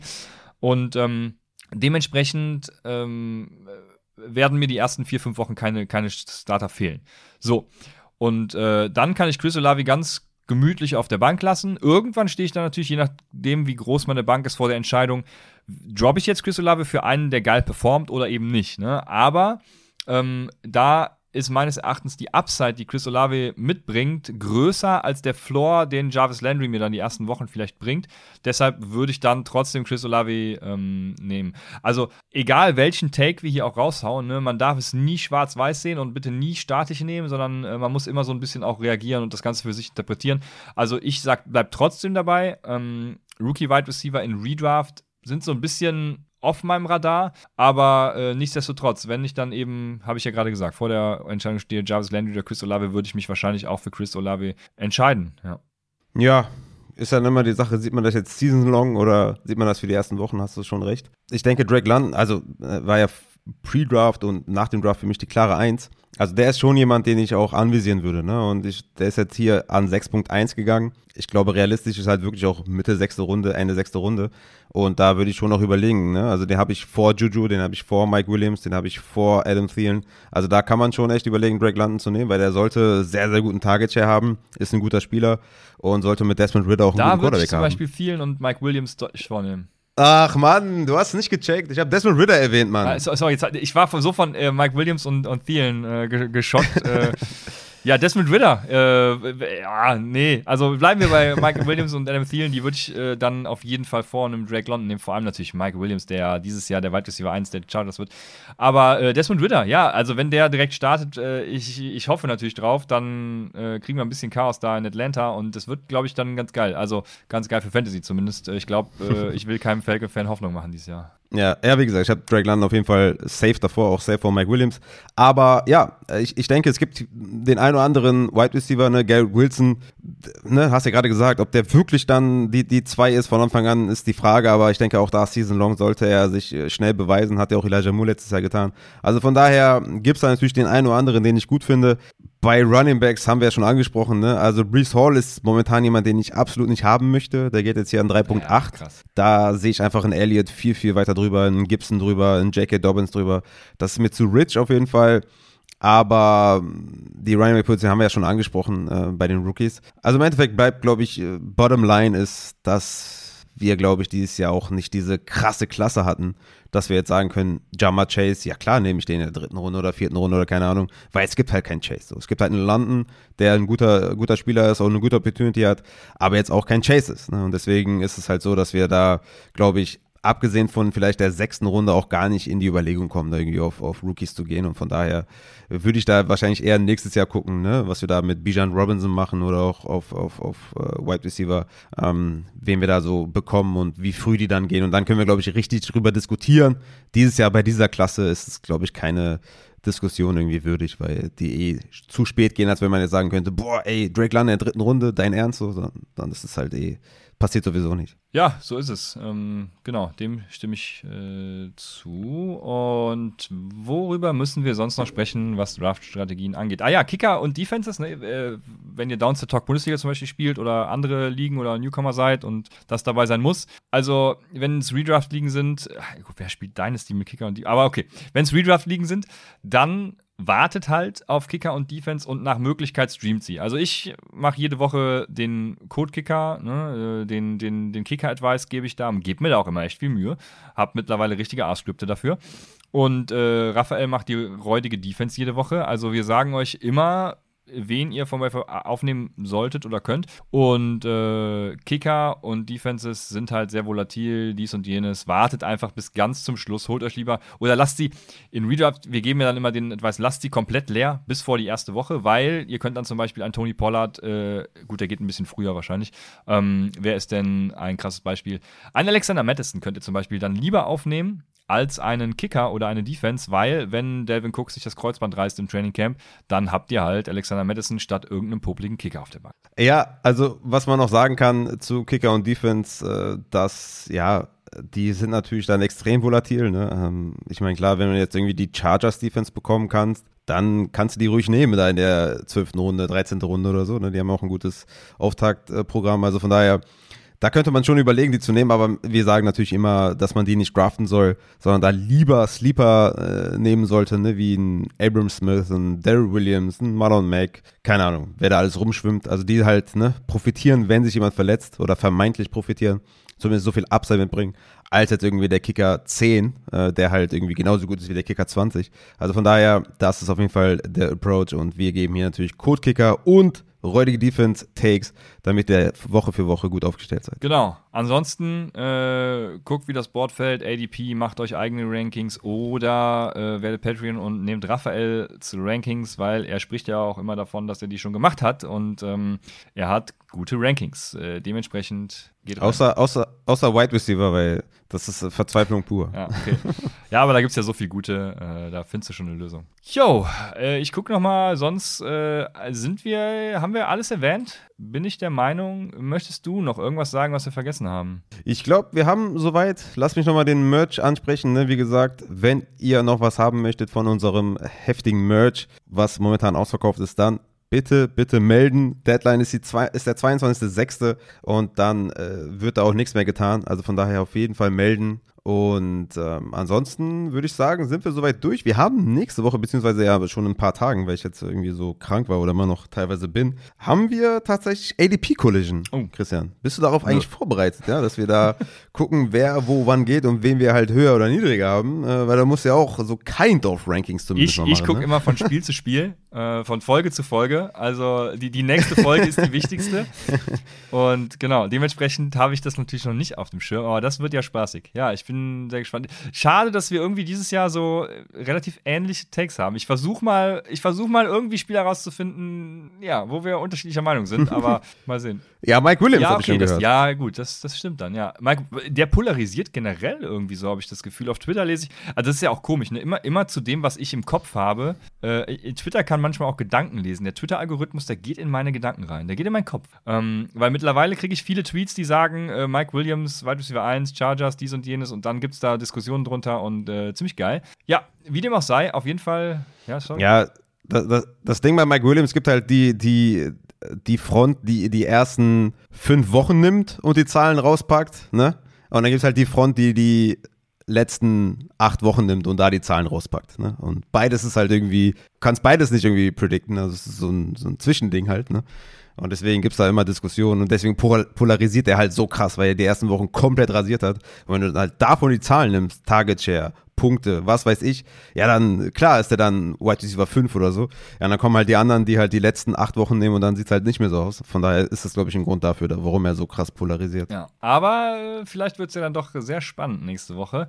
Genau, was habe ich heute mitgenommen? Ich muss äh, meines PPA mehr bewerben und ähm, ja, also es gibt ja auch das neue All-22-Format von PFF. Die machen das zwar nicht nach EPA, so wie meines PPA, also nach richtigen Football, sondern nach ihren Grades. Und äh, da da werde ich auch eine Liga starten. Also, wenn ihr ein All-22-Abo habt oder überlegt euch eins zu holen, dann sehr gerne. Denkt an den, die Rabattcodes, die es gibt. Und äh, ja, schreibt mich an, slidet in meine DMs, äh, wo immer das auch geht. Und dann nehme ich euch in diese Liga auf, weil ich habe richtig Bock, das äh, zu testen und auch gegenüber meines PPA zu stellen, weil ich will natürlich äh, ein Real NFL Fantasy Football äh, Erlebnis. Deshalb werde ich diese beiden Ligen mal vergleichen und gucken, was besser ist. Es wird natürlich die meines PPA kostenlose Variante sein. Das spoilere ich jetzt schon mal. Nein, weiß ich nicht, gehe völlig unvoreingenommen da, da rein und ähm, ja, meldet euch, falls ihr Bock auf Real Football, Fantasy Football habt und da muss natürlich nice. demnächst auch mehr kommen. Ja. Da, da muss ich, glaube ich, auch mal zustoßen äh, bei so einer Liga und mal gucken, was da abgeht. Ich möchte mich nochmal kurz äh, bedanken bei den neuen Patreon-Supporter. Wenn ihr uns supporten möchtet, dann geht gerne auf patreon.com slash upsidefantasy. Da haben wir neu dabei den äh, Daniel im Highfloor, dann haben wir noch den Sebastian im Highfloor und wir haben noch den Tobi im Highfloor. Also vielen Dank auf jeden Fall für den Support, für das Vertrauen und ich hoffe, die Folge hat euch gefallen. Wenn ihr irgendwie noch Fragen habt, ne, weil die ersten, äh, die erste halbe Stunde, keine Ahnung, wie lange das jetzt äh, gegangen ist, war ja viel, viel Maybach. Solltet ihr Fragen haben zu irgendwelchen Sachen, die auch vielleicht out of, out of the box sind oder vielleicht jetzt gerade nicht Thema der Folge sind, gerne raushauen. Ne? Wir behandeln das sehr, sehr gerne und ähm, brauchen natürlich ein paar Lückenfüller. Nicht Spaß. Ähm, es ist, wir beschäftigen uns natürlich dann auch mit der Frage, wie ihr gesehen habt. Also gerne raushauen und äh, ja, nächste Woche ADP Collision. Ich habe richtig Bock drauf. Es wird, wird glaube ich, sehr, sehr interessant. Ich weiß, ich habe noch gar keinen Plan, was so ADP-wise passiert ist, weil ich ja nur den äh, Mock hier genommen habe von der Community, der natürlich viel aussagekräftiger ist. Aber äh, ADP Collision. Geil. Geil. In diesem Sinne, bis nächste Woche zur ADP Collision bei Upside, dem Fantasy Football Podcast.